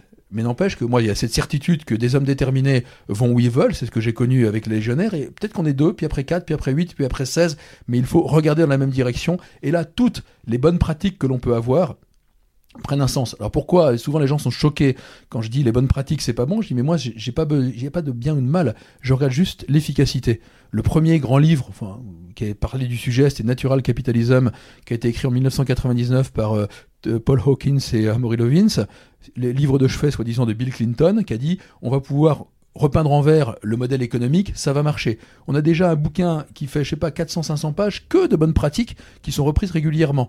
Depuis, on multiplie les initiatives et tout le monde dit ah mais regardez il y a plein de choses bien qui se passent. Il y, a, une, explosion des initiatives. Une explosion d'initiatives. Après moi je regarde le bilan et en prenant le fonctionnement du système, donc ce système vivant, avec, euh, je parle même pas du réchauffement climatique, mais grosso modo plus on a fait d'efforts, aujourd'hui non seulement euh, on n'a pas freiné, on a encore accéléré, on a encore accéléré depuis la COP 21 qui soi-disant, euh, donc je dis on, on arrête d'en discuter. C'est, j'ai, plus le temps de faire tout ça. Maintenant on change le système et j'en reviens aussi sur la question du système. Les gens disent bah il y a les bonnes pratiques ou alors nos élus vont le faire. Non, ils ne peuvent pas. Et je leur en veux pas. Hein. Moi, je ne veux pas critiquer. C'est pas leur rôle. En fait. C'est pas leur rôle. Eux, ils sont là pour assurer la pérennité d'un système. Ils sont payés pour ça. Il faut qu'ils continuent à le faire. Encore une fois, la stabilité des échanges, euh, d'ailleurs économiques euh, d'aujourd'hui, la sécurité, la médecine, l'éducation. Mais eux, ils ne peuvent pas se dire, bah, je vais changer le, le, modèle que, sur lequel j'ai été élu. Ce n'est pas possible. Il faut pas leur en vouloir. Il faut mhm. pas leur demander des choses qu'ils ne peuvent pas faire parce que là, on arrive encore une fois sur de la tension, quoi. Tout comme il faut pas euh, en vouloir un chef d'entreprise d'essayer de maximiser le profit parce que c'est la, le, sens même de son entreprise à la base. Alors ça, c'est un choix personnel de l'entrepreneur. Moi, j'ai beaucoup travaillé avec euh, des entrepreneurs aujourd'hui qui sont pour la plupart des, PME ou des, des, ETI, donc établissements de taille intermédiaire. Euh, le profit est une nécessité pour l'entreprise quelle que soit l'entreprise, hein, il n'y a pas de capitalisme dans ce que je dis là.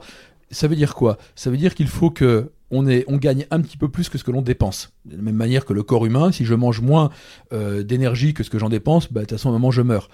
Maintenant, il y a une différence entre optimisation et maximisation. La règle d'aujourd'hui est à la maximisation, c'est toujours plus, toujours plus, toujours plus. Et quand j'arrive à un certain niveau, c'est les, règles mathématiques d'ailleurs euh, qu'on a en finance aujourd'hui, je dois bouffer l'autre. Il y a énormément de PME euh, qui euh, se disent ben moi voilà j'ai 5 euh, salariés ça me suffit et qui passent 40 à 50 ans avec 5 salariés donc ça veut dire 5 familles des gens qui vivent correctement avec honneur et fidélité de leur travail des, voilà. Et ça je suis pas dans la maximisation. Et le chef d'entreprise il se débrouille pour pouvoir payer les salaires pour pouvoir payer les charges pour lui-même pouvoir vivre et il n'est pas dans l'obsession de gagner toujours plus. Et ça il y a beaucoup d'entreprises qui recherchent ça aujourd'hui. On en vient sur la question du sens quoi. Ouais, tout à fait. Je pense qu'on va reparler un peu de cette question d'entreprise mais pour finir un petit peu ce, ce chapitre sur euh, euh, l'intention que tu mets à, à ce projet. Euh, pour reprendre un peu l'image de la roue, en fait, les initiatives qu'on voit aujourd'hui, c'est toujours plus de rustine, et il y en a de plus en plus, donc plus de rustine. Sauf qu'en face, ton adversaire, donc un petit peu aussi pour contextualiser cet adversaire, c'est euh, le capitalisme, c'est l'économie financière. Et sauf que lui, cet adversaire, il prend de la vitesse et son poinçon est de plus en plus gros. Donc là, le problème, en fait, c'est que l'adversaire prend de la puissance et c'est pas les, les rustines, bien qu'elles soient de plus en plus nombreuses, qui vont permettre à cet adversaire de changer.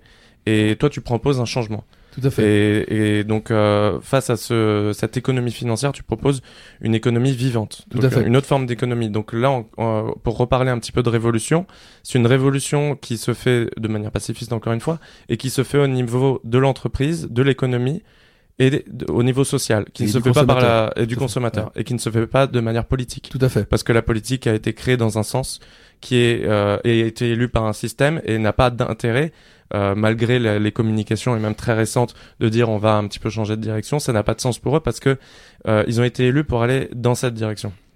Euh, donc là, cette économie vivante, elle est basée euh, comme tu le disais, parce que tu as appris euh, mm. du vivant. Maintenant, alors là, on a été pas mal dans la théorie, j'aimerais comprendre euh, de manière un petit peu plus concrète qu'est-ce que ça veut dire? On a parlé tout à l'heure de décroissance. Je pense que quelqu'un qui nous écoute pourrait penser à de la décroissance. Mm. Est-ce que tu peux expliquer de la manière la plus concrète possible ce que ce que pourrait, à quoi ressemblerait la vie qui est dominé par l'économie vivante. Tout à fait. Justement, je reviens juste sur un point que tu as dit, c'est euh, tu as parlé du capitalisme. Moi, je n'accuse pas plus le capitalisme qu'autre chose. C'est un outil, c'est comme l'informatique. Euh, que une personne qui ait de l'argent euh, confie de, cet argent à quelqu'un qui a un projet, ça ne me semble pas malsain en tant que tel. Et d'ailleurs, aujourd'hui, on voit dans l'histoire de l'Europe du XXe siècle les modèles qui ont, qui ont prétendu s'extraire du capitalisme, qui sont les modèles collectivistes et marxistes, socialistes, euh, en termes de système vivant et d'humanité, ça n'a pas été mieux. Donc, je pense pas que la, la rupture se fasse à ce niveau-là. Euh, c'est l'économie et c'est encore une fois cette illusion hein, de, de, de, l'indépendance de l'homme par rapport au système vivant. Alors, juste pour euh, ce que je voulais dire là-dessus, c'est que la, la, la, la, limite en fait se place euh, au moment dans l'histoire où on a placé la finance comme finalité et non pas comme moyen. Exactement. Et on en vient à la question des outils. En fait, avec une hache, moi je peux construire un bateau pour aller explorer le monde ou je peux aussi casser la tête de mon voisin. Donc euh, c'est pas l'outil qui est en cause, c'est la manière dont on l'utilise. On en revient à cette question d'humanité. Que veut faire l'homme avec les outils qui sont mis à sa disposition et avec sa propre liberté? Et, cette notion d'outil, à mon avis, est très intéressante parce que justement, on a tendance aujourd'hui à essayer de taper euh, sur les élites euh, qui sont un petit peu euh, les produits et les bah, conséquences de ce système, mais finalement de se regarder dans la glace et de se mettre comme principal euh, responsable euh, de, de, tout ça, qui est parce qu'on a utilisé ces outils en tant que consommateur, en tant qu'électeur, en tant que, que plein de choses où on, on est quand même des êtres libres et euh, on, on fait ce qu'on veut de ces outils, tout comme on a créé des réseaux sociaux à partir d'Internet et on va tous sur les réseaux sociaux, on aurait pu faire autre chose de cet outil, on en a fait ça et il faut se responsabiliser individuellement et arrêter de dire que c'est la faute des élites. Ça, moi, j'ai un principe, c'est que je ne critique pas. Je dis ça, je ne veux pas le faire parce que ça ne marche pas, mais tu vois, depuis le départ, je n'ai critiqué aucun système. Et nos élites, aujourd'hui, comme le nom l'indique, c'est les élites du peuple. Nous sommes le peuple, c'est l'émanation de ce que l'on veut. On, critique aussi beaucoup les journaux mainstream en disant Ah ben regardez, ils envoient que des crimes, des. Non, mais c'est parce que les gens lisent, c'est parce que c'est nous qui demandons ça. Et c'est la somme de tous les intérêts euh, particuliers qui ne font pas le bien commun, qui font juste ce que l'on a euh, aujourd'hui. Donc oui, c'est ça, ça sert à rien de critiquer d'abord ça fait du mal. La révolte, c'est même pas que c'est pas efficace, c'est que ça fait du mal à titre personnel. Ça inhibe euh, les capacités cognitives, créatrices, etc. Donc c'est pas bon. Donc maintenant, veillons dans les solutions. Euh, alors, un, sur un aspect théorique et après dans la pratique, parce que je suis entrepreneur, hein, je suis absolument ni penseur ni philosophe. J'essaye de récupérer euh, sur différents éléments ce qui va motiver mon action. Donc le rêve et l'action étant vraiment, vraiment liés, quoi.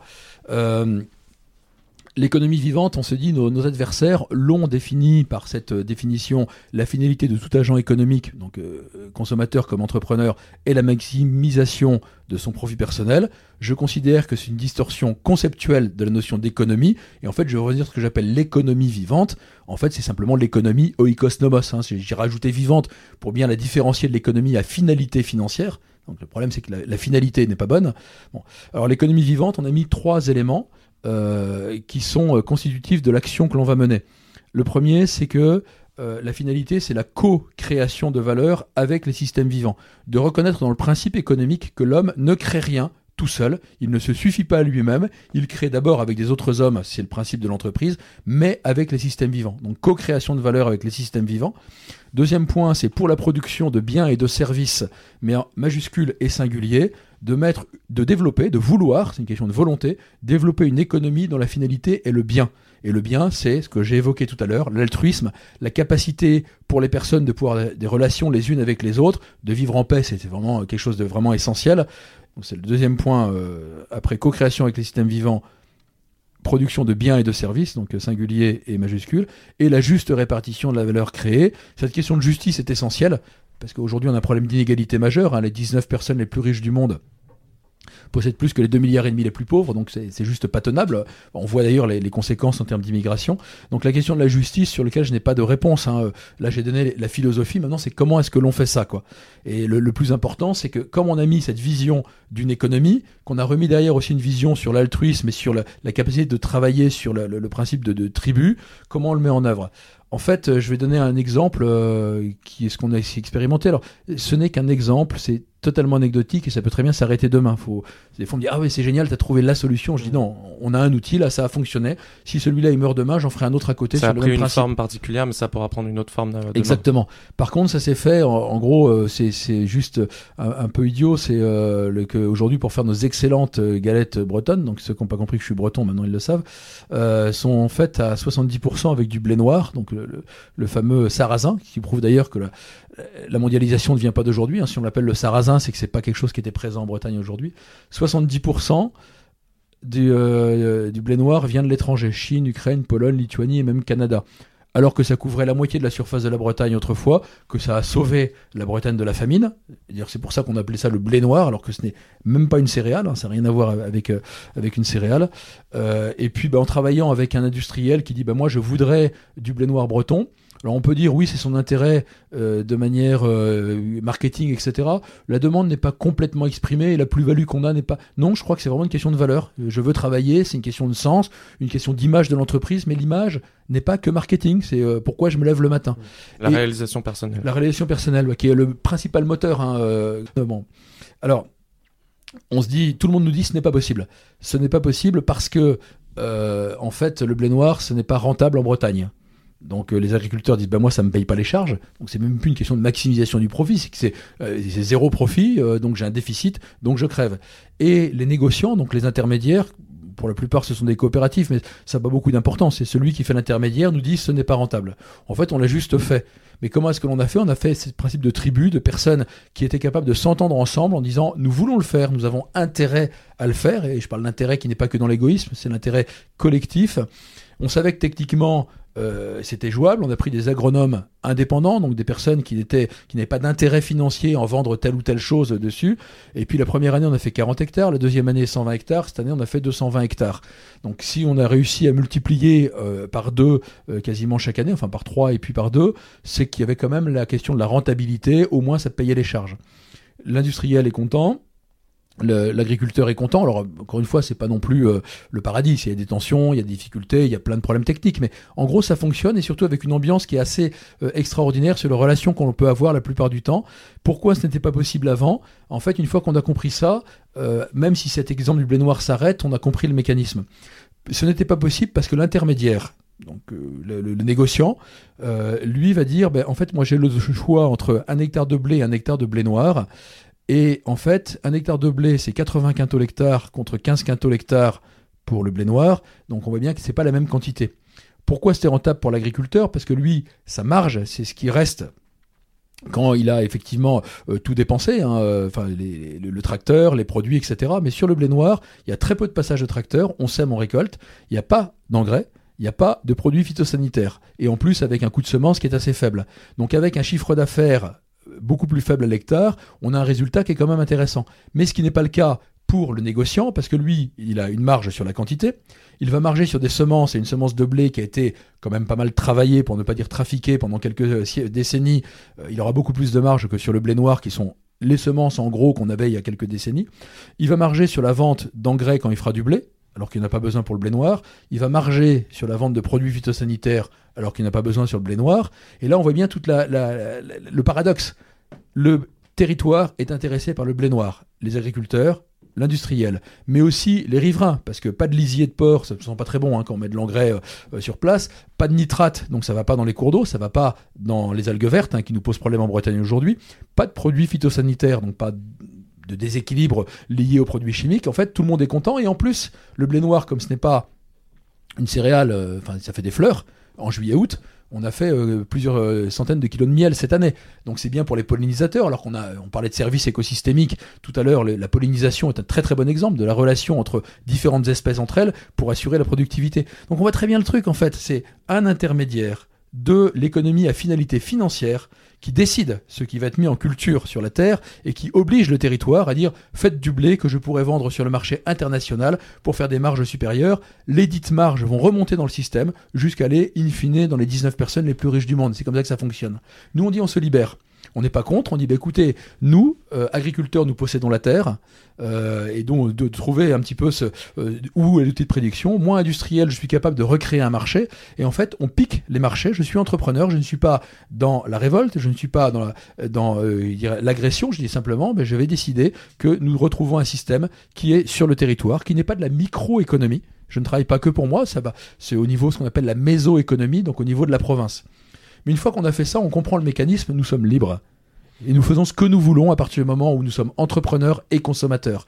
Et aujourd'hui, on est en train de réfléchir à des circuits alimentaires en faisant la même chose avec une quantité de consommateurs suffisamment importante dans la restauration collective, mais aussi la restauration individuelle, en disant si vous êtes 50 000 à dire ben moi je veux telle quantité de pain, telle quantité de légumes, etc., on peut reprendre les outils industriels qui n'ont rien de mauvais, les outils logistiques, et les remettre au service d'une agriculture qui va se retrouver en premier lieu à nourrir la tribu bretonne, en deuxième lieu, j'ai rien contre la mondialisation. De toute façon, il faudra des excès parce qu'on a 2 milliards et demi de personnes qui sont en malnutrition ou euh, sous-nutrition.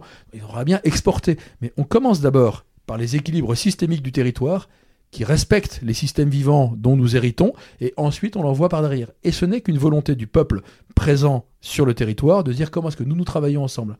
Si par contre les consommateurs disent bah non, euh, moi je veux bien, mais euh, je veux que ce soit le moins cher possible, Là, on les remet devant leurs responsabilités. Alors, je mets de côté, euh, à chaque fois on me dit oui, mais la tout le monde n'a pas les moyens de se payer à manger. Je dis d'accord, on trouvera un mécanisme qu'on est en train d'établir en ce moment d'ailleurs, pour nourrir les, quartiers peut-être les plus populaires, qui ont le droit aussi de manger correctement. Mais aujourd'hui, on n'a que 15% du budget des familles qui est euh, dans l'alimentation. On se paye des smartphones, on se paye des beaux vêtements, on se paye tout ça. Et nous avons une responsabilité majeure dans les choix économiques. Et là, on est bien euh, sur ce qui est là que chacun peut avoir oui, si tous les membres d'un territoire disent je prends 5% de plus sur mon panier alimentaire, quitte à me priver d'autre chose, qui sera peut-être l'électronique ou peut-être euh, une séance de cinéma de temps en temps, je ne sais pas, c'est une question de choix personnel. Et là, on a la responsabilité. Donc arrêter de déléguer sa, responsabilité au système, mais euh, revenir à une responsabilité personnelle. Tout à fait. Et là, on en revient à la question du bien commun qui passe par les valeurs humaines encore une fois, d'altruisme, d'honneur, de fidélité, etc. Tout à l'heure, tu as, quand en discutant, tu as parlé de crimes contre l'humanité. Je voudrais revenir là-dessus sur la responsabilité individuelle que nous avons. Euh, aujourd'hui, en Bretagne, euh, c'est la plus principale région agroalimentaire de France. Enfin, c'est la, principale en termes d'élevage, pardon. Euh, donc, bon, les cochons que l'on connaît, les vaches, les poulets, etc. Pour nourrir le bétail breton, il faut du soja qui vient d'Amérique latine, essentiellement du Brésil. Et pour nourrir l'intégralité de la Bretagne, il faut quasiment la surface d'un département en soja qui est pour la plupart en Amérique latine. Ça date des années 80, c'est pas la fin de la deuxième guerre mondiale comme on veut nous faire dire, c'est pas pour nourrir la France qu'on a fait ça, hein. ça n'a rien à voir. Euh, pas en temps de guerre. Voilà, c'est pas en temps de guerre et c'est pas la fameuse révolution agricole, c'est un petit peu ce que disent les tenants de l'économie financière. On dit ah mais regardez, c'était pour. On n'avait pas le choix. C'est pas vrai du tout. Hein. C'est la, bascule se fait dans les années 80 et c'est là que se situe la dérégulation 80-90, les dérégulations que nous subissons aujourd'hui. Je reviens à mon soja au Brésil avant qu'il n'y ait du soja, il y avait autre chose. Soit de la forêt, mais essentiellement, ça coûte cher de défricher, des terres agricoles. Et sur la surface d'un département, tu peux imaginer euh, la, quantité de personnes, de petits cultivateurs qui vivaient dessus. On les a virés de leurs terres avec des méthodes que je connais pas mal, qui sont euh, euh, celles que j'ai connues en Bosnie, ce qu'on appelle l'épuration ethnique. En fait, on en flingue deux ou trois, et puis après, tout le monde s'en va. Attention, c'est nous qui avons fait ça, ce sont nos mercenaires. On peut dire non, c'est pas que les Américains. Nous avons des entreprises françaises qui possèdent des fermes de, plus de 10 000 hectares au Brésil aujourd'hui. Hein. donc on, est co-responsable de ça. Ces gens-là sont partis soit dans les favelas, soit ont essayé de trouver un endroit pour planter leur tente. Aujourd'hui, le Brésil, qui est, je crois, la deuxième puissance agroalimentaire du monde, euh, on a euh, presque un quart de la population qui est en sous-nutrition. Et on a 7 millions de personnes qui sont dans la faim donc la faim, c'est-à-dire avec des, mortalités de mamans qui voient leurs enfants mourir dans leurs bras. La famine. La famine. Au Brésil, alors il n'y a pas que le soja, il y a aussi les agrocarburants.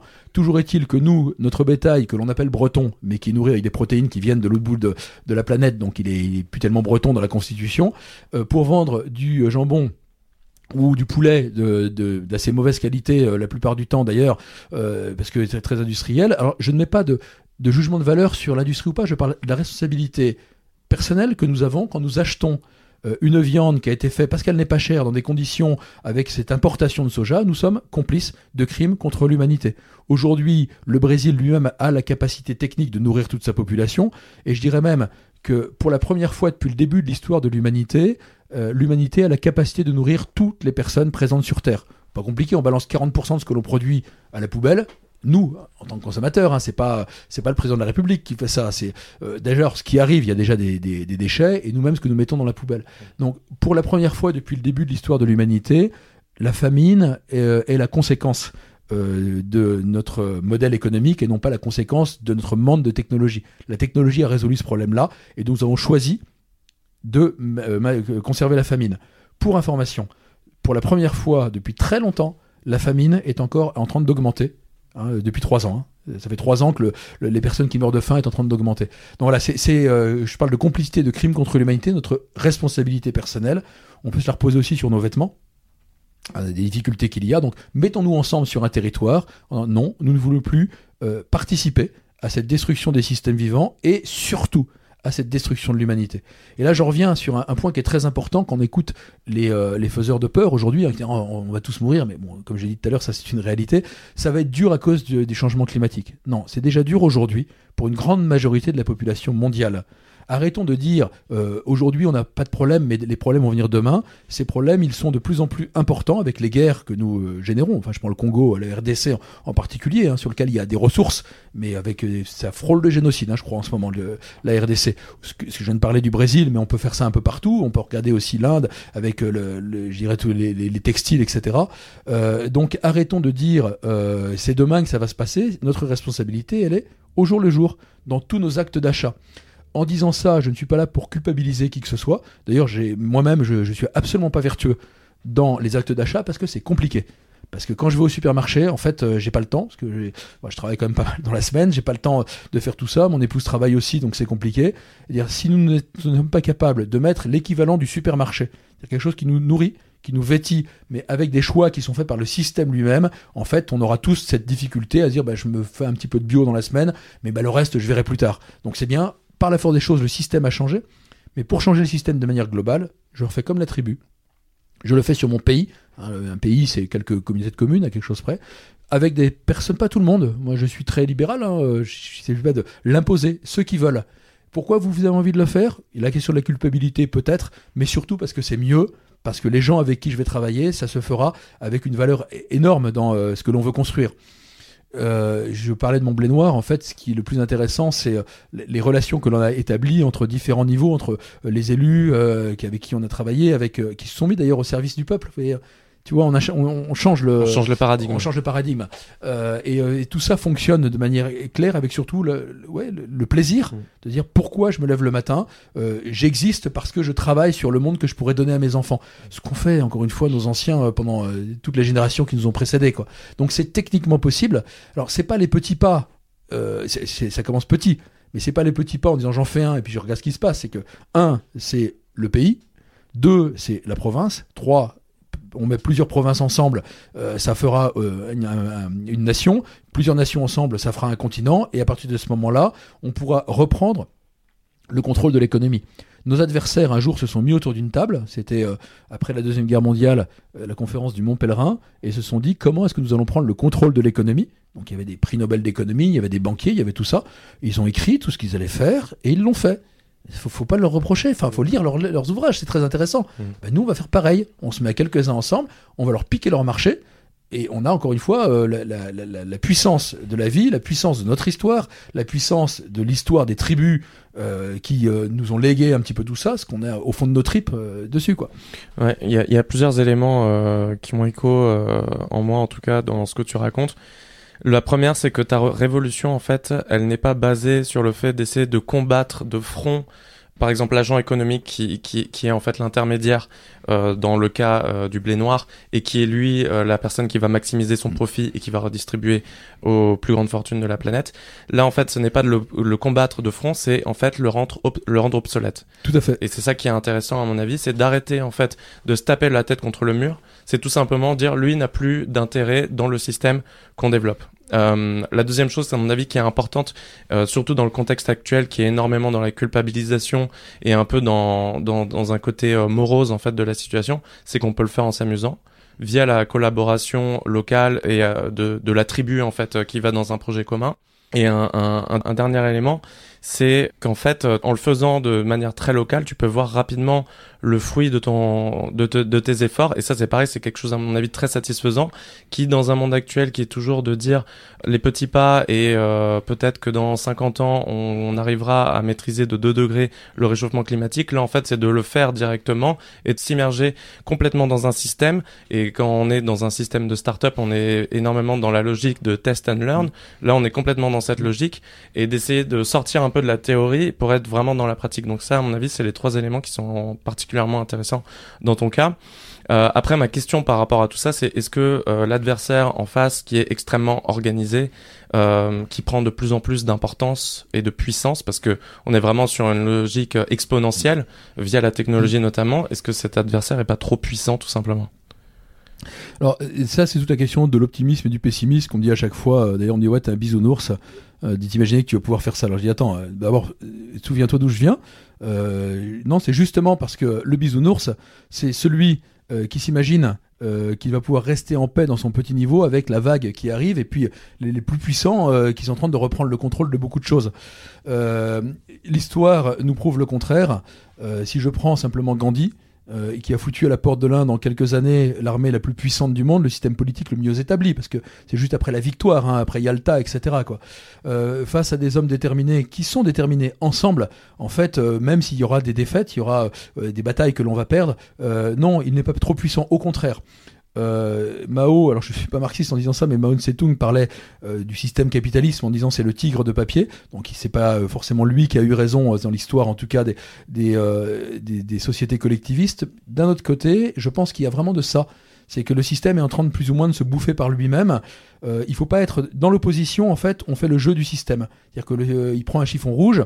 On le voit d'ailleurs sur un certain nombre de manifestations. Mais Notre-Dame-des-Landes, je veux pas critiquer en disant ça. Je dis simplement, on a concentré beaucoup de forces qui étaient un peu euh, révolutionnaires à cet endroit-là et en laissant euh, la main libre sur le reste du territoire.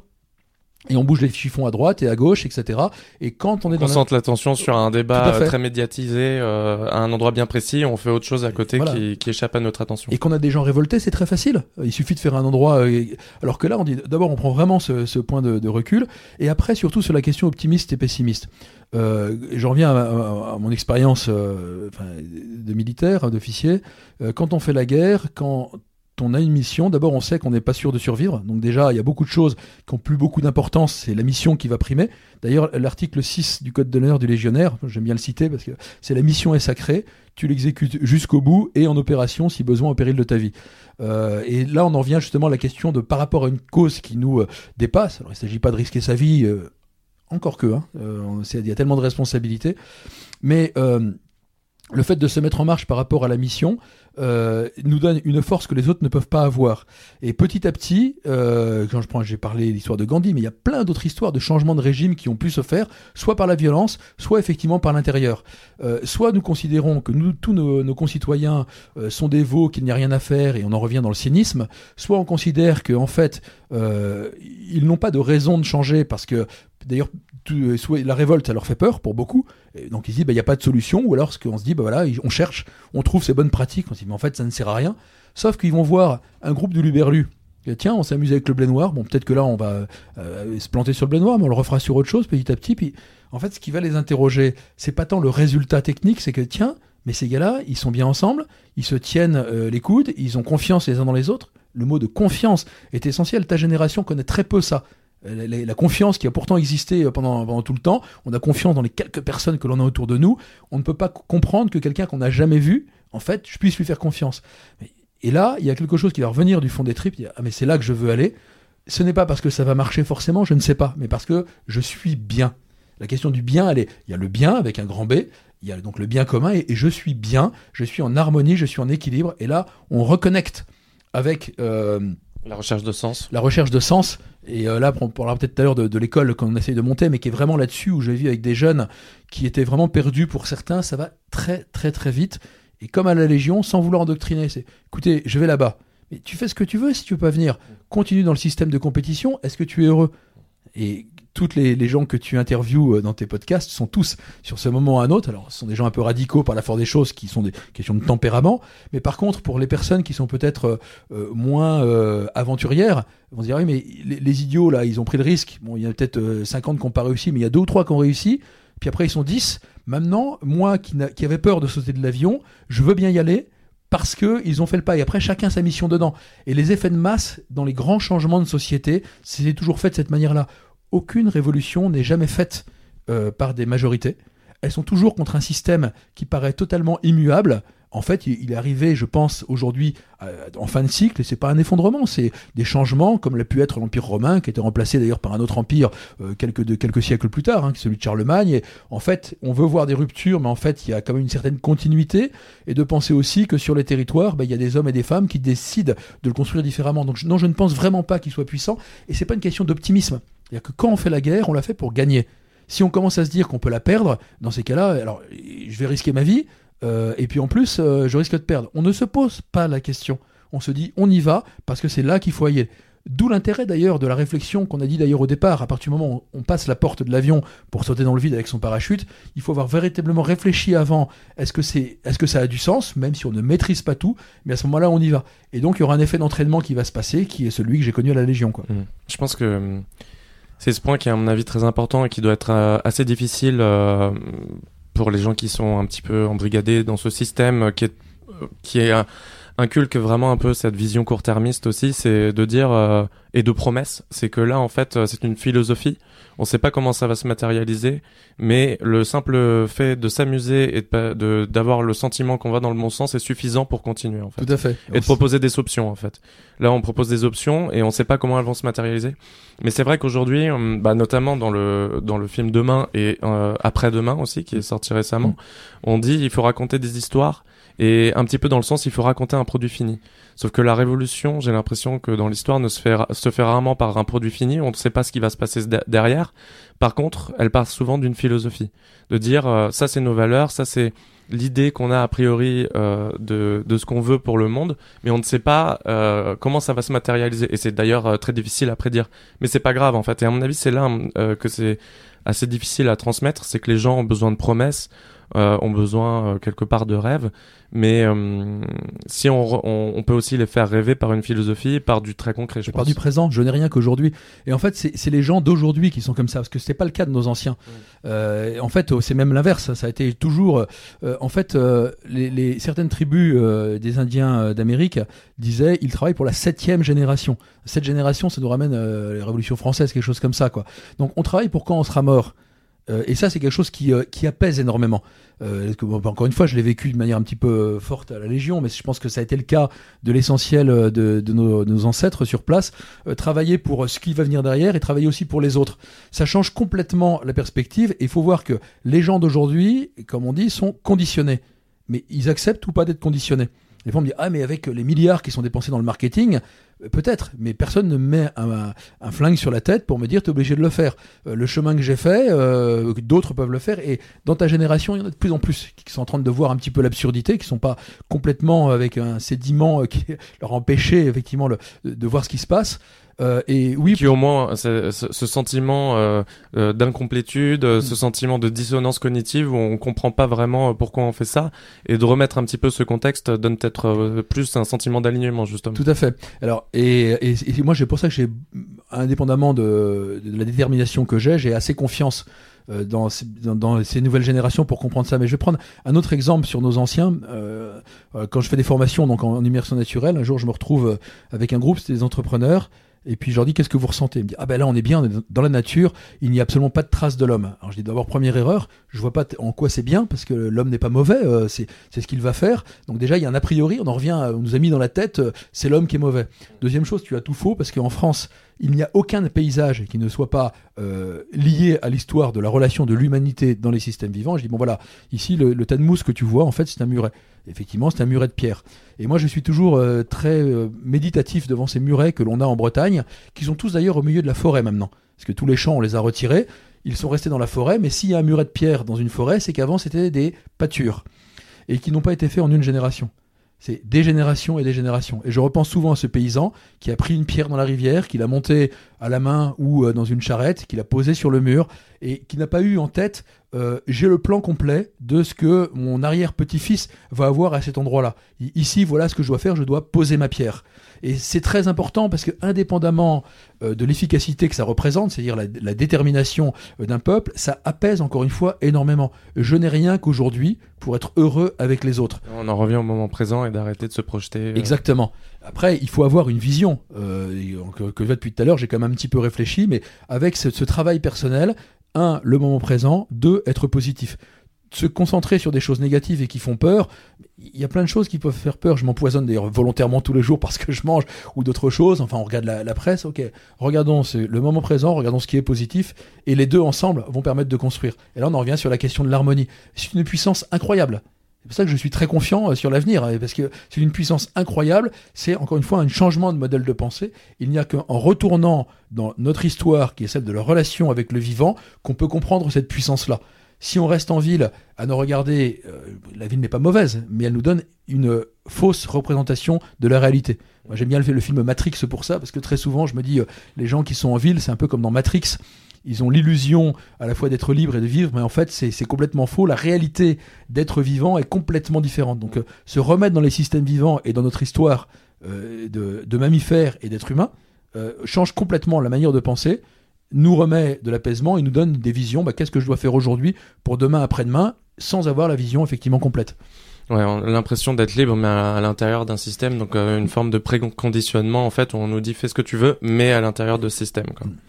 Euh, je suis en train un peu parce qu'on va on va quand même euh, approcher de la fin. Je regardais mes questions, mais qui en fait euh, n'ont pas vraiment de sens. Tu vois, moi j'ai écrit mes questions en fonction justement du mode de raisonnement qu'on m'a inculqué, qui était vraiment un peu dans dans le combat frontal du système actuel. Euh, je peux te citer quelques questions, mais c'était euh, est-ce qu'on doit euh, aller vers un choc Combien de temps va prendre la révolution Combien de temps va, va, prendre ta révolution Combien de personnes Est-ce qu'il y a Est-ce qu'elle doit être mondiale? Alors ça, c'est peut-être quelque chose sur lequel je voudrais t'interroger. Mais aujourd'hui, on parle beaucoup d'interconnexion de notre monde, notamment via la mondialisation, mais aussi via la technologie. Aujourd'hui, quand on dit en France, on va essayer d'être un exemple, on voit quand même que la Chine est beaucoup moins un exemple mais, mais euh, quand on voit que par exemple, la crise des subprimes en 2007, euh, qui, est sur des actifs qui nous concernent absolument pas, un, une conséquence massive sur notre territoire. Est-ce que cette euh, révolution, du coup, doit prendre en compte cet aspect mondial, justement? Bah, il faut, c'est une réalité, donc faut pas le nier. Mais maintenant, j'en viens à mon économie vivante sur un territoire on va recréer la résilience des territoires, pas simplement des écosystèmes, mais de nos modèles économiques. Si on avait eu à l'époque une économie qui, pour une partie en tout cas, était beaucoup plus euh, localisée au, niveau de la province, donc la méso-économie, euh, l'impact euh, de la crise mondiale aurait été largement diminué. Donc il faut se libérer justement du système financier ou du système mondialisé, pas pour une question de bien ou de mal, pour une question de résilience et sans compter la dépendance que nous avons aujourd'hui. Ce que nous allons manger demain est en train d'arriver aujourd'hui en France par bateau ou par avion. Donc on a une dépendance de flux logistiques. Lorsque les, tenants de l'effondrement euh, ou du collaptionnisme disent souvent, ils ont raison sur le plan technique. Quoi. Donc retrouvons cette question de, résilience. Mmh. Mais après, euh, la question de comment faire la révolution, j'ai donné quelques petits exemples. Après, je vais reprendre deux autres outils qui sont pour moi essentiels. Euh, le premier, c'est, on a nommé Utopia notre notre État, on appelle ça l'État libre et indépendant. Bon, c'est, un peu pour s'amuser aussi. On fait un espèce de jeu de rôle avec Utopia. Donc c'est un jeu de mots avec oikos, euh, donc la, racine d'économie, donc OE collé, Topia avec l'utopie euh, de Thomas More. Euh, mais en disant, bah ouais, nous on monte dans ce bateau-là et on respecte ses règles et on commence à le faire.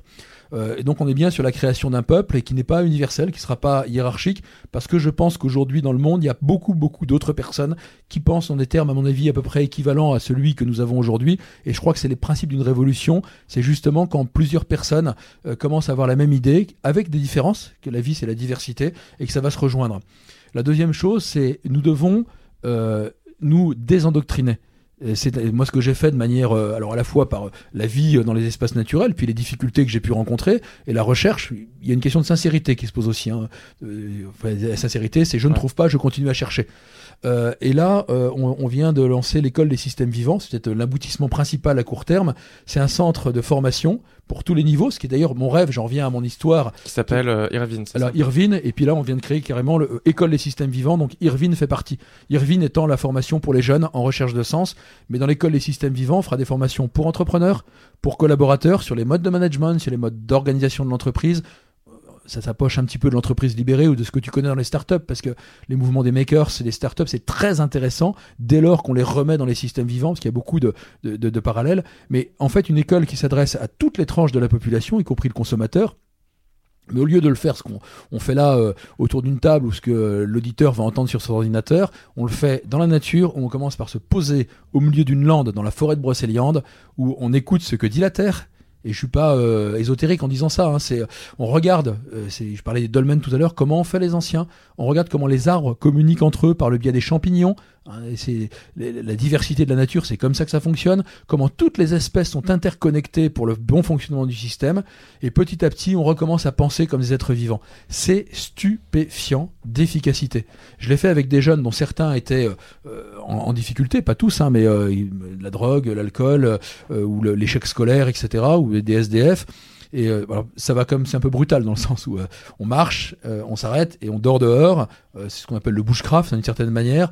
Mais ça se passe marche de nuit, hein, très important, d'aller marcher la nuit pour ressentir ce côté systémique et si possible en solitaire. Donc marche de nuit en solitaire dans la forêt, c'est un exercice qui n'est pas de la méditation parce que bah, à part ceux qui ont l'habitude, mais les autres on flippe.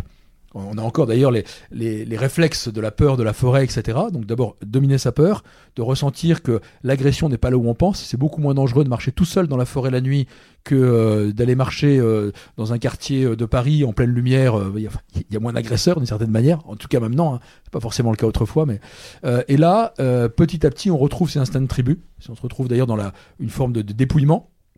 Et là, de voir ce qui est essentiel, et de voir comment est-ce qu'on peut reconstruire ensemble le monde de demain. Donc l'école des systèmes vivants, c'est un espèce de, de, passage euh, pour toutes les personnes qui veulent construire ce monde derrière, où d'abord si on n'a pas compris notre dépendance, qui est une dépendance positive par rapport aux autres et par rapport au système vivant, on ne fera que des bonnes pratiques.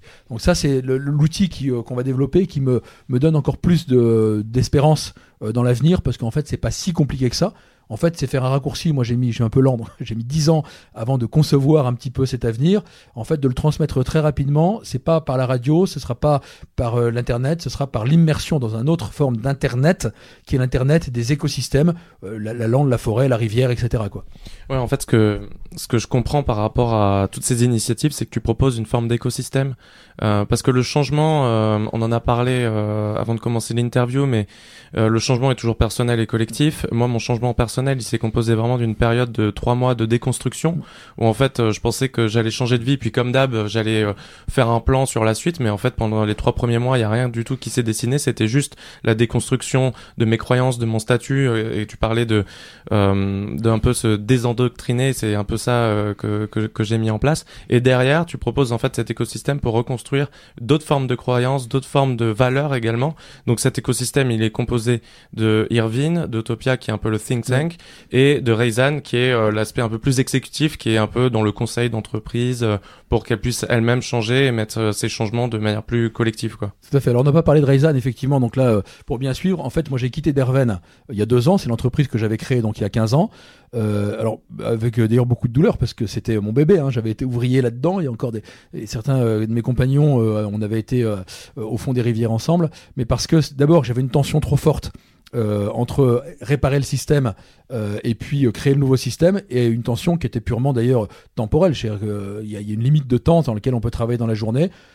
Et donc j'ai décidé il y a deux ans de quitter mon entreprise et d'en créer une nouvelle qui s'appelle Rezan. Et c'est là que le rôle de systémiseur le remplit parfaitement. Et ça va au-delà du conseil. Parce que quand on développe un modèle économique ou quand on accompagne euh, des, des, entreprises, hein, une société d'autoroute en ce moment, en leur disant vous devez changer de modèle, votre modèle ce n'est pas de faire rouler le plus de voitures possible sur de l'asphalte, c'est pas simplement du conseil, c'est mouler sa chemise, aller avec eux et de se dire bah écoutez on y va ensemble, je vous amène moi ce que je connais de la puissance de la vie, avec d'ailleurs, euh, je suis pas loin d'être le seul, toutes les personnes qui connaissent ça sur votre territoire, euh, et donc cette euh, cet exemple est intéressant, peut-être qu'on peut, s'attarder là-dessus parce que j'ai trouvé assez révélateur sur euh, la philosophie qu'on pouvait transmettre à ces entreprises. Donc là, le client c'est l'exploitant du tunnel entre la France et la Suisse, c'est ça? Ouais, c'est tunnel et autoroute. C'est ATMB, autoroute du tunnel du Mont Blanc qui est une société d'autoroute petite, 130 km euh, de réseau, euh, plus le tunnel, euh, et qui est une société privée de capitaux publics. Donc, il lui donne une certaine liberté. Là, justement, la maximisation du profit n'est pas, il faut qu'il y ait du profit, qui d'ailleurs pas négligeable hein, pour une société d'autoroute. Et ce qui est intéressant, c'est de voir aussi la recherche de beaucoup d'entrepreneurs aujourd'hui qui ont travaillé sur la RSE, entre guillemets, donc responsabilité sociétale des entreprises, et qui voient cette limite des bonnes pratiques. Ils ont fait des choses bien, ils travaillent sur des fleurs locales, avec d'ailleurs des boîtes d'insertion. Ils ont fait beaucoup de choses bien. Mais au fond d'eux-mêmes, il y a la, schizophrénie que nous avons tous aujourd'hui, qui nous font rendre compte, bah oui, j'ai fait des choses bien, mais en fait, euh, ça résoudra pas le problème pour mes enfants. Encore une fois, les générations. Ça me donne bonne conscience, mais finalement, est-ce que avoir bonne conscience, c'est le but euh Et nous, on est arrivé avec euh, ce discours révolutionnaire. D'ailleurs, quand j'ai fait la, la conférence, c'était avec un mouvement euh, qui s'appelle l'APM, donc euh, Association pour le progrès du management. Il y, avait euh, une trentaine d'entreprises qui étaient là et j'ai eu le même discours. Une seule solution, la révolution. La révolution, ce qu'on a dit en introduction, c'est pour éviter la violence, c'est pour éviter la révolte. Ce n'est pas la même chose. Et ils m'ont dit, bah, nous, ça nous intéresse, qu'est-ce que l'on peut faire? Donc on a fait une première partie d'études. Donc le problème à la base de cette entreprise, c'est que leur euh, leur réseau et notamment le, tunnel est beaucoup trop emprunté par euh, les transfrontaliers. Ça crée des tensions euh, au niveau de ce tunnel? Ben, en fait, c'est comme toutes les, les, voies routières aujourd'hui. Enfin, la, France est le, le, pays où il y a le plus de maillage routier, autoroutier. Euh, donc d'une part, il y a énormément de circulation de voitures, donc il y a les gaz à effet de serre, mais il y a aussi la pollution. Dans un contexte très particulier, euh, même si la pollution générée par l'autoroute est mineure par rapport à celle générée par les, chauffages domestiques, mais toujours est-il que comme c'est une vallée, euh, ben, évidemment, il y a moins de circulation d'air, donc très régulièrement sur ce qu'on appelle la vallée de l'Arve, il y a des pics de pollution avec une co-responsabilité. Hein. Nous sommes co-créateurs et co-responsables dessus. Donc il y a ça, et eux, leur modèle économique, c'est de faire passer le plus de voitures possible au péage. Et on peut pas s'en sortir. Donc de dire, si je veux augmenter euh, mon profit, je dois faire rouler le plus de voitures possible, et à côté, je vais planter des, plants, des, des fleurs pour dire, je vais diminuer mon impact. On voit bien que ça ne tient pas la route. Je dis non, on va tout reconsidérer. Moi, je n'ai pas de solution pour vous. C'est là que je ne suis pas dans le conseil. Je leur dis, je vais vous donner des éléments pour changer le regard. Alors aujourd'hui, on a fait une première étude avec eux euh, et le comité de direction nous a dit écoutez, on, on est un peu perturbé euh, parce que d'habitude, on a euh, des consultants qui viennent avec des matrices de décision qui disent voilà ce que vous devez faire. Et là, vous dites en fait, vous savez même pas ce qu'il faut faire et c'est à nous de le faire. Mais on, est d'accord. On en revient à ce qu'on disait tout à l'heure. Oui, on, sent que c'est ça qu'il faut faire. parce qu'il y, a quelque chose de plus profond, presque instinctif qui, qui, revient. Quoi. Et on avait vu en fait une vingtaine de collaborateurs de la société et nous, on faisait cette restitution après euh, une semaine chez eux, avoir les écosystèmes, l'histoire d'ailleurs de la vallée, d'où venait l'économie, et puis les différentes trajectoires possibles. Et avec une augmentation de la population euh, qui est énorme, hein, euh, sur ces 10 000 habitants par an, en plus c'est de la montagne, donc il y, a, peu d'endroits pour reconstruire, une urbanisation de plus en plus forte, tout le monde sent que ça va pas, et tous les collaborateurs, j'ai senti énormément d'espérance. C'était très impressionnant, à la fois la fierté qu'ils avaient de participer à une belle entreprise, qui en fait... Bah, pour ceux qui font du ski, euh, c'est l'autoroute blanche hein, qui va à Chamonix, mais cette conscience de qu'est-ce que l'on va faire, il y, a, un truc qui va pas. Et en se disant, bah, finalement, la réflexion qu'il faut avoir, c'est vous, votre responsabilité. Vous êtes une entreprise majeure à la fois dans la taille, dans le chiffre d'affaires, mais aussi sur la capacité de travailler sur le modèle économique du territoire, économique encore une fois oikos nomos. Donc finalement, votre mission, ce n'est pas de faire rouler le plus de voitures possible sur le péage, trouver une autre manière d'avoir du chiffre d'affaires et du résultat pour baisser le nombre de voitures, et là, vous allez vraiment être dans la responsabilité territoriale. Donc si vous favorisez le covoiturage, il est évident, ce qu'ils veulent faire, hein, en créant une voie spéciale covoiturage, en mettant des prix pour les gens qui covoiturent, donc baisser les prix, automatiquement vous allez baisser votre résultat, votre chiffre d'affaires. Par contre, si votre modèle économique, j'aurais mis d'ailleurs la seule diapositive que j'avais mise, c'était une feuille d'arbre en gros plan, et je dis vous, vous êtes la nervure centrale qui permet d'irriguer la vie de votre vallée. Donc votre mission, c'est le modèle économique, en particulier agricole. Changer votre autoroute pour qu'elle soit là pour irriguer la vie avec une agriculture qui pourra peut-être nourrir davantage toute la région et vos aires de service peuvent devenir euh, des aires d'approvisionnement. Ça évitera d'aller au supermarché, donc je baisserai aussi la circulation automobile. Et là où vous aurez perdu en chiffre d'affaires sur le nombre de voitures, vous pourrez le garder sur d'autres formes de services. En fait, devenez un opérateur global de mobilité. La mobilité étant une grande question de notre époque sur lequel je n'ai aucune réponse aujourd'hui, mais je sais qu'il faudra en trouver. Euh, la voiture pour tout le monde, c'est juste, euh, ça, ne peut pas continuer, hein, en tout cas au niveau mondial. Donc bah, peut-être que vous, justement, société d'autoroute, c'est à vous de réfléchir à ça d'autres modes de mobilité, les liaisons douces, le transport en commun, le covoiturage, mais par contre sans savoir où l'on va en se disant je vais m'associer d'une part avec les euh, habitants du territoire et surtout, et c'est peut-être le plus important, avec les autres entreprises du territoire. Et là, on a commencé à voir d'autres entreprises. Il y a encore une fois, on est aussi embryonnaire là-dessus. Hein. Je précise à chaque fois, ça peut très bien s'arrêter demain. Je dis simplement que jusqu'à présent, ça a énormément fonctionné dans la relation. Donc il y a euh, une euh, association d'entreprises qui s'appelle Green, qui euh, regroupe, je crois, 80 entreprises de la vallée, qui ont une réflexion aussi sur la RSE, mais avec ce, mur de, la bonne pratique qui ne change rien. Bah oui, bah nous, effectivement, ça peut faire presque 8000 collaborateurs si on prend toutes nos entreprises les unes derrière les autres. En prenant les familles, ça fait 20 à 30 000. Si tout le monde se pose la question de l'alimentation, et de la nutrition. Alors je fais la différence entre les deux. L'alimentation, c'est ce que va produire l'agriculture. La nutrition, c'est ce que je vais choisir de manger pour ne pas m'empoisonner. Hein, la principale cause de mortalité aujourd'hui dans le monde, ce n'est pas le glyphosate ni les OGM, c'est la malnutrition, c'est le sucre et c'est les produits hyper transformés que nous avons. une éducation de nos collaborateurs. En tant qu'entrepreneur, j'ai intérêt à ce que mes collaborateurs soient bien dans leur tête et dans leur corps, donc la, question de l'unité. Euh, et puis je, vais voir avec ATMB pour avoir ces flux logistiques. Ben là, c'est bon, on est en train de construire ce modèle économique et il y a de l'argent disponible parce que la plupart des entreprises ont déjà des budgets de RSE au lieu de travailler sur euh, uniquement euh, je vais baisser ma consommation personnelle de carbone avec une limite à un plancher que je non, je vais mettre une partie de cet argent en commun sur un outil de gouvernance territoriale dans l'indépendance du modèle économique. Donc encore une fois, c'est possible. Je ne sais pas si ça marchera. Encore une fois, on peut très bien se faire un dérapage, mais c'est possible. Et là, une fois de plus, en partant d'une idée très lointaine, on en revient d'un système très concret avec un territoire, une histoire, et on se dit, on se le projette. Là, l'étape suivante, c'est l'outil de gouvernance euh, que l'on va faire dans euh, effectivement les semaines ou les mois qui viennent ou pas. Hein. c'est l'histoire de l'homme étant euh, de, choix et voilà on et en fait c'est pour ça que j'y crois beaucoup parce que je rencontre des personnes qui veulent changer. moi, j'ai mon métier est systémiseur, c'est d'avoir une connaissance que j'ai acquis par l'expérience, comme d'autres. Hein, je suis pas plus intelligent qu'un autre, mais j'ai cette expérience-là. Je leur dis voilà, je vous transmets ça et ça résonne.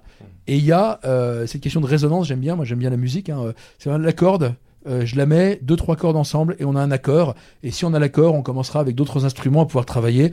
Et là, notre système là euh, complètement euh, centralisé, qui est pas très joli en termes de, de sonnance, mm. qui est même complètement dissonant, on va lui prendre très très rapidement ses marchés. C'est oui, on est un peu à la conjoncture de l'insatisfaction du système actuel et à la proposition d'options pour rentrer dans, une autre forme de système. Voilà, et ce sera à tous les gens qui écoutent ça de se poser la question. En fait, oui, je vais quitter un certain nombre de choses, je vais me priver. Il y a une forme d'ascèse qui existe, mais comme un marathonien qui va être ascétique pour pouvoir, c'est même pas de gagner le marathon, parce qu'un marathon, euh, mis à part quelques-uns, on ne le fait que contre soi-même. Hein. C'est je, je, veux un temps, la barre des 3 heures, la barre des 4 heures, ou 3 heures et demie, chacun comme il le fait. Par contre, c'est euh, des mois d'entraînement, de nutrition, etc. Là, c'est pareil. Non, je ne pourrais pas aller dans ce nouveau monde en prenant tout le bagage que j'ai à côté. Oui, je pourrais peut-être emmener mon smartphone, mais je l'utiliserai pas de la même mmh. manière. Euh, parce qu'à partir du moment où je suis avec quelqu'un, bah, c'est une question de politesse d'ailleurs. Euh, oui, euh, il y a peut-être la voiture, la mobilité, etc. Donc soit je fais le deuil de, de, cette partie-là, sinon faut pas changer, il faut rester dans le modèle, faut pas tricher. et là, souvent, c'est un peu cette, cette question-là qui se pose. C'est tout le monde veut que ça change, mais personne ne veut changer. Non, je dois changer de manière personnelle, de deux manières. C'est une forme d'ascèse ou de, sobriété, enfin comme on veut. J'aime beaucoup les stoïciens d'ailleurs, hein, euh, comme, réflexion sur l'accomplissement de l'homme. Hein. C'était le, début de notre ère hein, d'ailleurs, c'est la fin de l'Empire romain d'une certaine manière. Euh, l'accomplissement de l'homme par une forme d'ascèse qui nous permet, nous, de retrouver euh, ce, plaisir-là. On le retrouve dans toutes les philosophies, y compris chrétiennes. Les, moines du Moyen-Âge, c'est stupéfiant de, de, grandeur sur ce niveau-là. On le voit souvent avec le côté obscur, mais c'est très très grand en termes d'éclairage donc retrouver ça, oui, c'est une forme d'assaise. Et, au, niveau euh, de cette logique du changement, donc il y a plusieurs étapes. Tu disais euh, le changement personnel, ça, démarre euh, par là et changer ses, habitudes ou ce genre de choses. et finalement avoir cette réalisation qui grandit. Alors moi, si on prend mon exemple, j'ai eu ça, j'ai eu cette réalisation personnelle qui grandissait au fur et à mesure. Aujourd'hui, je pense que je suis dans une euh, à l'étape où j'ai envie de m'engager et euh, tu parlais d'options. Aujourd'hui pour quelqu'un comme moi qui a envie de s'engager mais qui se retrouve pas forcément dans les mouvements euh, on va dire plus médiatisés etc quelles sont les options que toi tu proposes? Comment on peut s'engager concrètement pour aller dans cette voie de l'économie vivante. Et je pense que il faut travailler ensemble parce qu'en fait tout seul on ne peut rien faire. On est toujours sur le principe de la vie de, rejoindre un groupe qui existe déjà sur des personnes qui sont sur cette philosophie-là. Donc nous on essaye aujourd'hui de constituer des groupes. Il y en a un qui se fait sur Paris, un autre peut-être sur Nancy, un autre sur Rennes, où les jeunes sont dans le vide complet. Ils arrivent en attendant à ce que je leur donne une solution. J'en ai pas, hein, j'aimerais bien en avoir, mais déjà à travailler ensemble et chacun met sur la table quelles sont mes compétences quelles sont mes attentes. Et là, petit à petit, le puzzle va exister parce qu'on reviendra sur la diversité et la relation. Il faut se remettre comme une unité de légion, hein, des personnes dans la diversité à la fois des origines, mais aussi des spécialités. Et à ce moment-là, on voit très bien le, scénario qui va se mettre en place. Alors soit on se dit, on est sur une logique d'alimentation, comment je peux travailler sur l'alimentation sur mon territoire Alors toi, de manière très claire, tu as des compétences en marketing, parce que tu l'as expérimenté, tu as été formé là-dessus, tu as vu d'ailleurs le côté obscur, entre guillemets, de tout ça, et de dire, euh, voilà, je, je, voudrais développer à Rennes un... Euh, un circuit de distribution avec une marque qui s'appelle Artisan et Terroir, donc de, circuit de distribution. Il y, a, il y, a, besoin de marketing, il y a besoin de tout ça. On se met ensemble, on le fait. En fait, ce qu'il faut, c'est faire aujourd'hui, c'est créer des entreprises, créer des entreprises qui soient libres, qui soient indépendantes. Chacun en fonction de ses euh, convictions. Créer une entreprise, c'est très facile. Hein. Techniquement, on va au centre de formalité des entreprises. J'en ai dû en faire 6 ou 7, je crois. C'est, c'est un papier, ça coûte rien d'ailleurs de la créer. Après, euh, quand ça fonctionne, ça coûte un peu d'argent, mais ça en rapporte aussi. Par contre, comment est-ce que sur un territoire donné, on se pose la question, je reprends le contrôle de mon territoire? Alors, ensemble, on peut faire l'analyse du territoire, ses forces, ses faiblesses, ce qu'on appelle l'étude de résilience, ce qu'il est capable de produire, quelle est son histoire. Et à ce moment-là, on se met ensemble. Je prends un exemple peut-être la suite du blé noir d'ailleurs, hein, euh, très embryonnaire encore, hein, je ne sais pas ce que ça va donner. Mais après le blé noir, on voudrait attaquer les fibres, les fibres végétales, entre autres le chanvre et le lin, qui sont une autre culture traditionnelle de la Bretagne, qui ont fait la richesse de la Bretagne avant euh, donc d'autres commerces, entre autres les corsaires ont amené pas mal aussi, mais avant c'était le, chanvre et le lin. Euh, et de se dire, bah, peut-être on peut se réapproprier nos vêtements, une question de prix, mais euh, peut-on avoir la responsabilité morale, je reviens à ce que j'ai tout à l'heure, de vêtements à bas prix quand on sait euh, comment c'est fabriqué euh, Eh bien en fait, comment on fait Qui a envie? Et ah bah tiens, ce truc-là m'intéresse. Tout à l'heure, quand on discutait avant l'interview sur ton choix personnel, tu te dis bah j'étais pas aligné. Et il y a la question d'un moment à un autre, on, va se sentir aligné pendant un temps donné. D'ailleurs, ce sera, je pense aujourd'hui, jamais pour une vie complète. C'était peut-être le cas aujourd'hui. Peut-être 3, 4, 5 ans. Je monte sur le bateau, je participe à la manœuvre de l'équipage. Et en fait, il faut se rencontrer, il faut échanger, avoir les convictions, avoir de l'espérance. Euh, ce que l'on fait là aujourd'hui, bah, j'essaie de le faire aussi avec beaucoup d'autres personnes en ce moment, et de faire confiance au moment où il y aura le signe euh, qui fait que pouf, je saute de l'avion. Ce que j'ai fait quand j'ai quitté l'armée, ce que j'ai fait aussi en recréant Rézanne, parce que euh, j'ai une famille à charge et mes enfants font des études supérieures, ça coûte un peu d'argent. Je pense que le risque que j'ai pris là en recréant Rézanne et en quittant Derven, qui m'assurait une certaine stabilité, est peut-être encore plus important que celui que quand j'ai quitté l'armée. Mais simplement, encore une fois, c'était l'opportunité et je ne suis pas tout seul. Donc il faut se mettre ensemble avec une vision commune, des valeurs communes. On va mettre sur la table. On ne se ment pas, on ne triche pas. Et s'il y a quelqu'un qui triche, on va pas lui casser la figure. On dit bah, écoute, c'est pas grave. Retourne dans le monde où c'est la compétition qui prime, où il n'y a pas de morale. Mais ici avec nous, nous embête pas. Nous, ici, on est là pour euh, travailler en sérénité, pour se faire plaisir, et le bonheur euh, que l'on a, c'est justement par la confiance que l'on peut avoir. Voilà, créer des groupes, créer des tribus. Ces tribus, l'une derrière l'autre, feront des provinces, ces provinces feront un État. Ok, donc euh, euh, quelqu'un qui écoute euh, cette interview et qui se reconnaît dans, dans le discours, qu'est-ce qu'on lui dit? Il va sur Rezan. Plutôt Utopia, je pense. Utopia? Plutôt Utopia. Et encore une fois, ça, moi, c'est la voie que je propose et je pense que certains ne supporteront pas mon tempérament et ma manière de faire. Donc, je ne suis pas du tout universel. Mais trouver des choses comme ça où on est incapable de, de, de construire, il faut trouver un endroit où il y a une vraie vision que l'on partage qui est lié au système vivant, et ça c'est pas parce que c'est moi, c'est parce que c'est la réalité de la vie.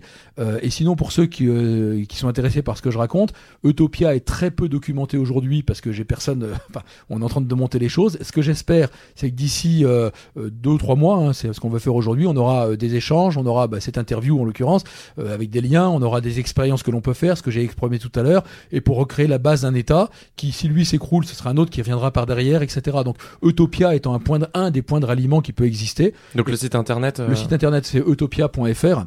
Encore une fois, à l'heure où je parle, il est euh, loin d'être fonctionnel. J'ai juste mmh. quelques idées que j'ai mis mmh. euh, dessus et quelques interviews, quelques vidéos. Mais j'espère trouver justement des professionnels de la communication qui se le réapproprient et de manière à ce que ce ne soit pas que moi qui le fasse. Sinon, c'est mort d'avance. Euh, ça doit pas être. Aujourd'hui, c'est un peu le cas.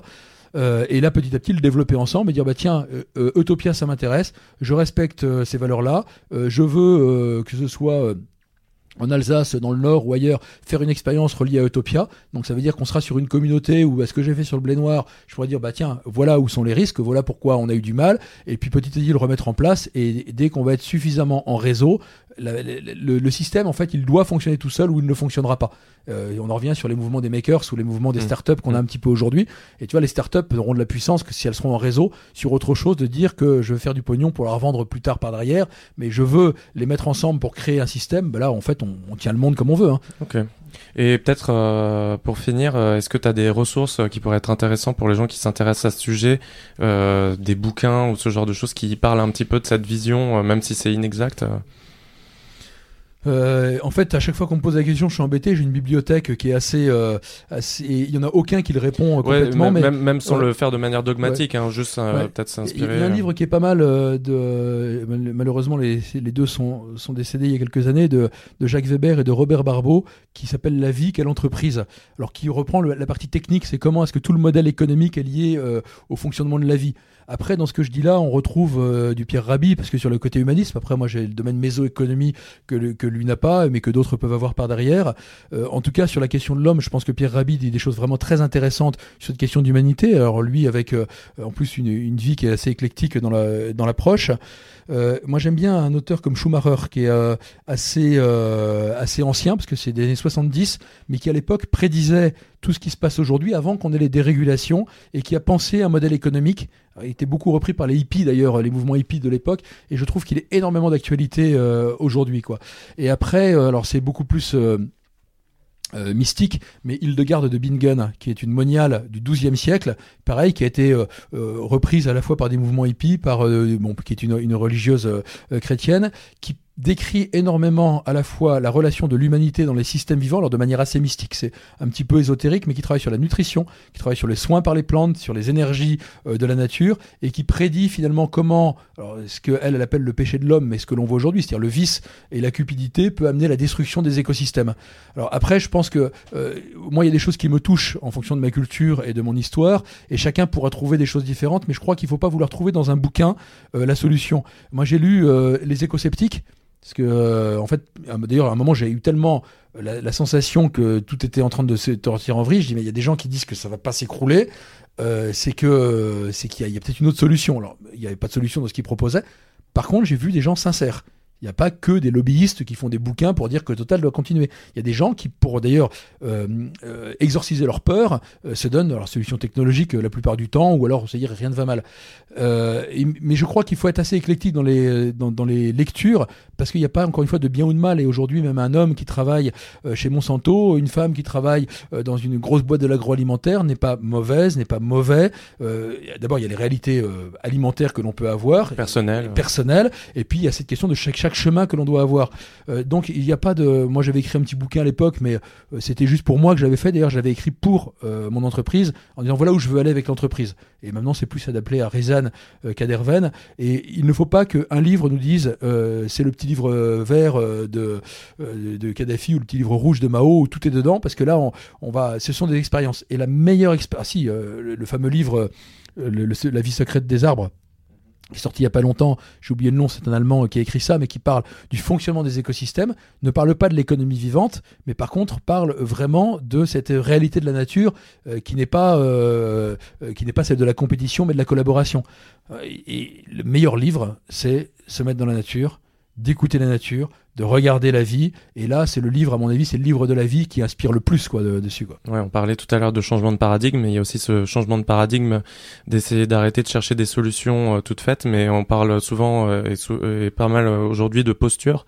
Et finalement, la posture qui était celle de maximiser le profit personnel de l'agent économique était une posture à la base insignifiante qui a pris une des proportions monstrueuses.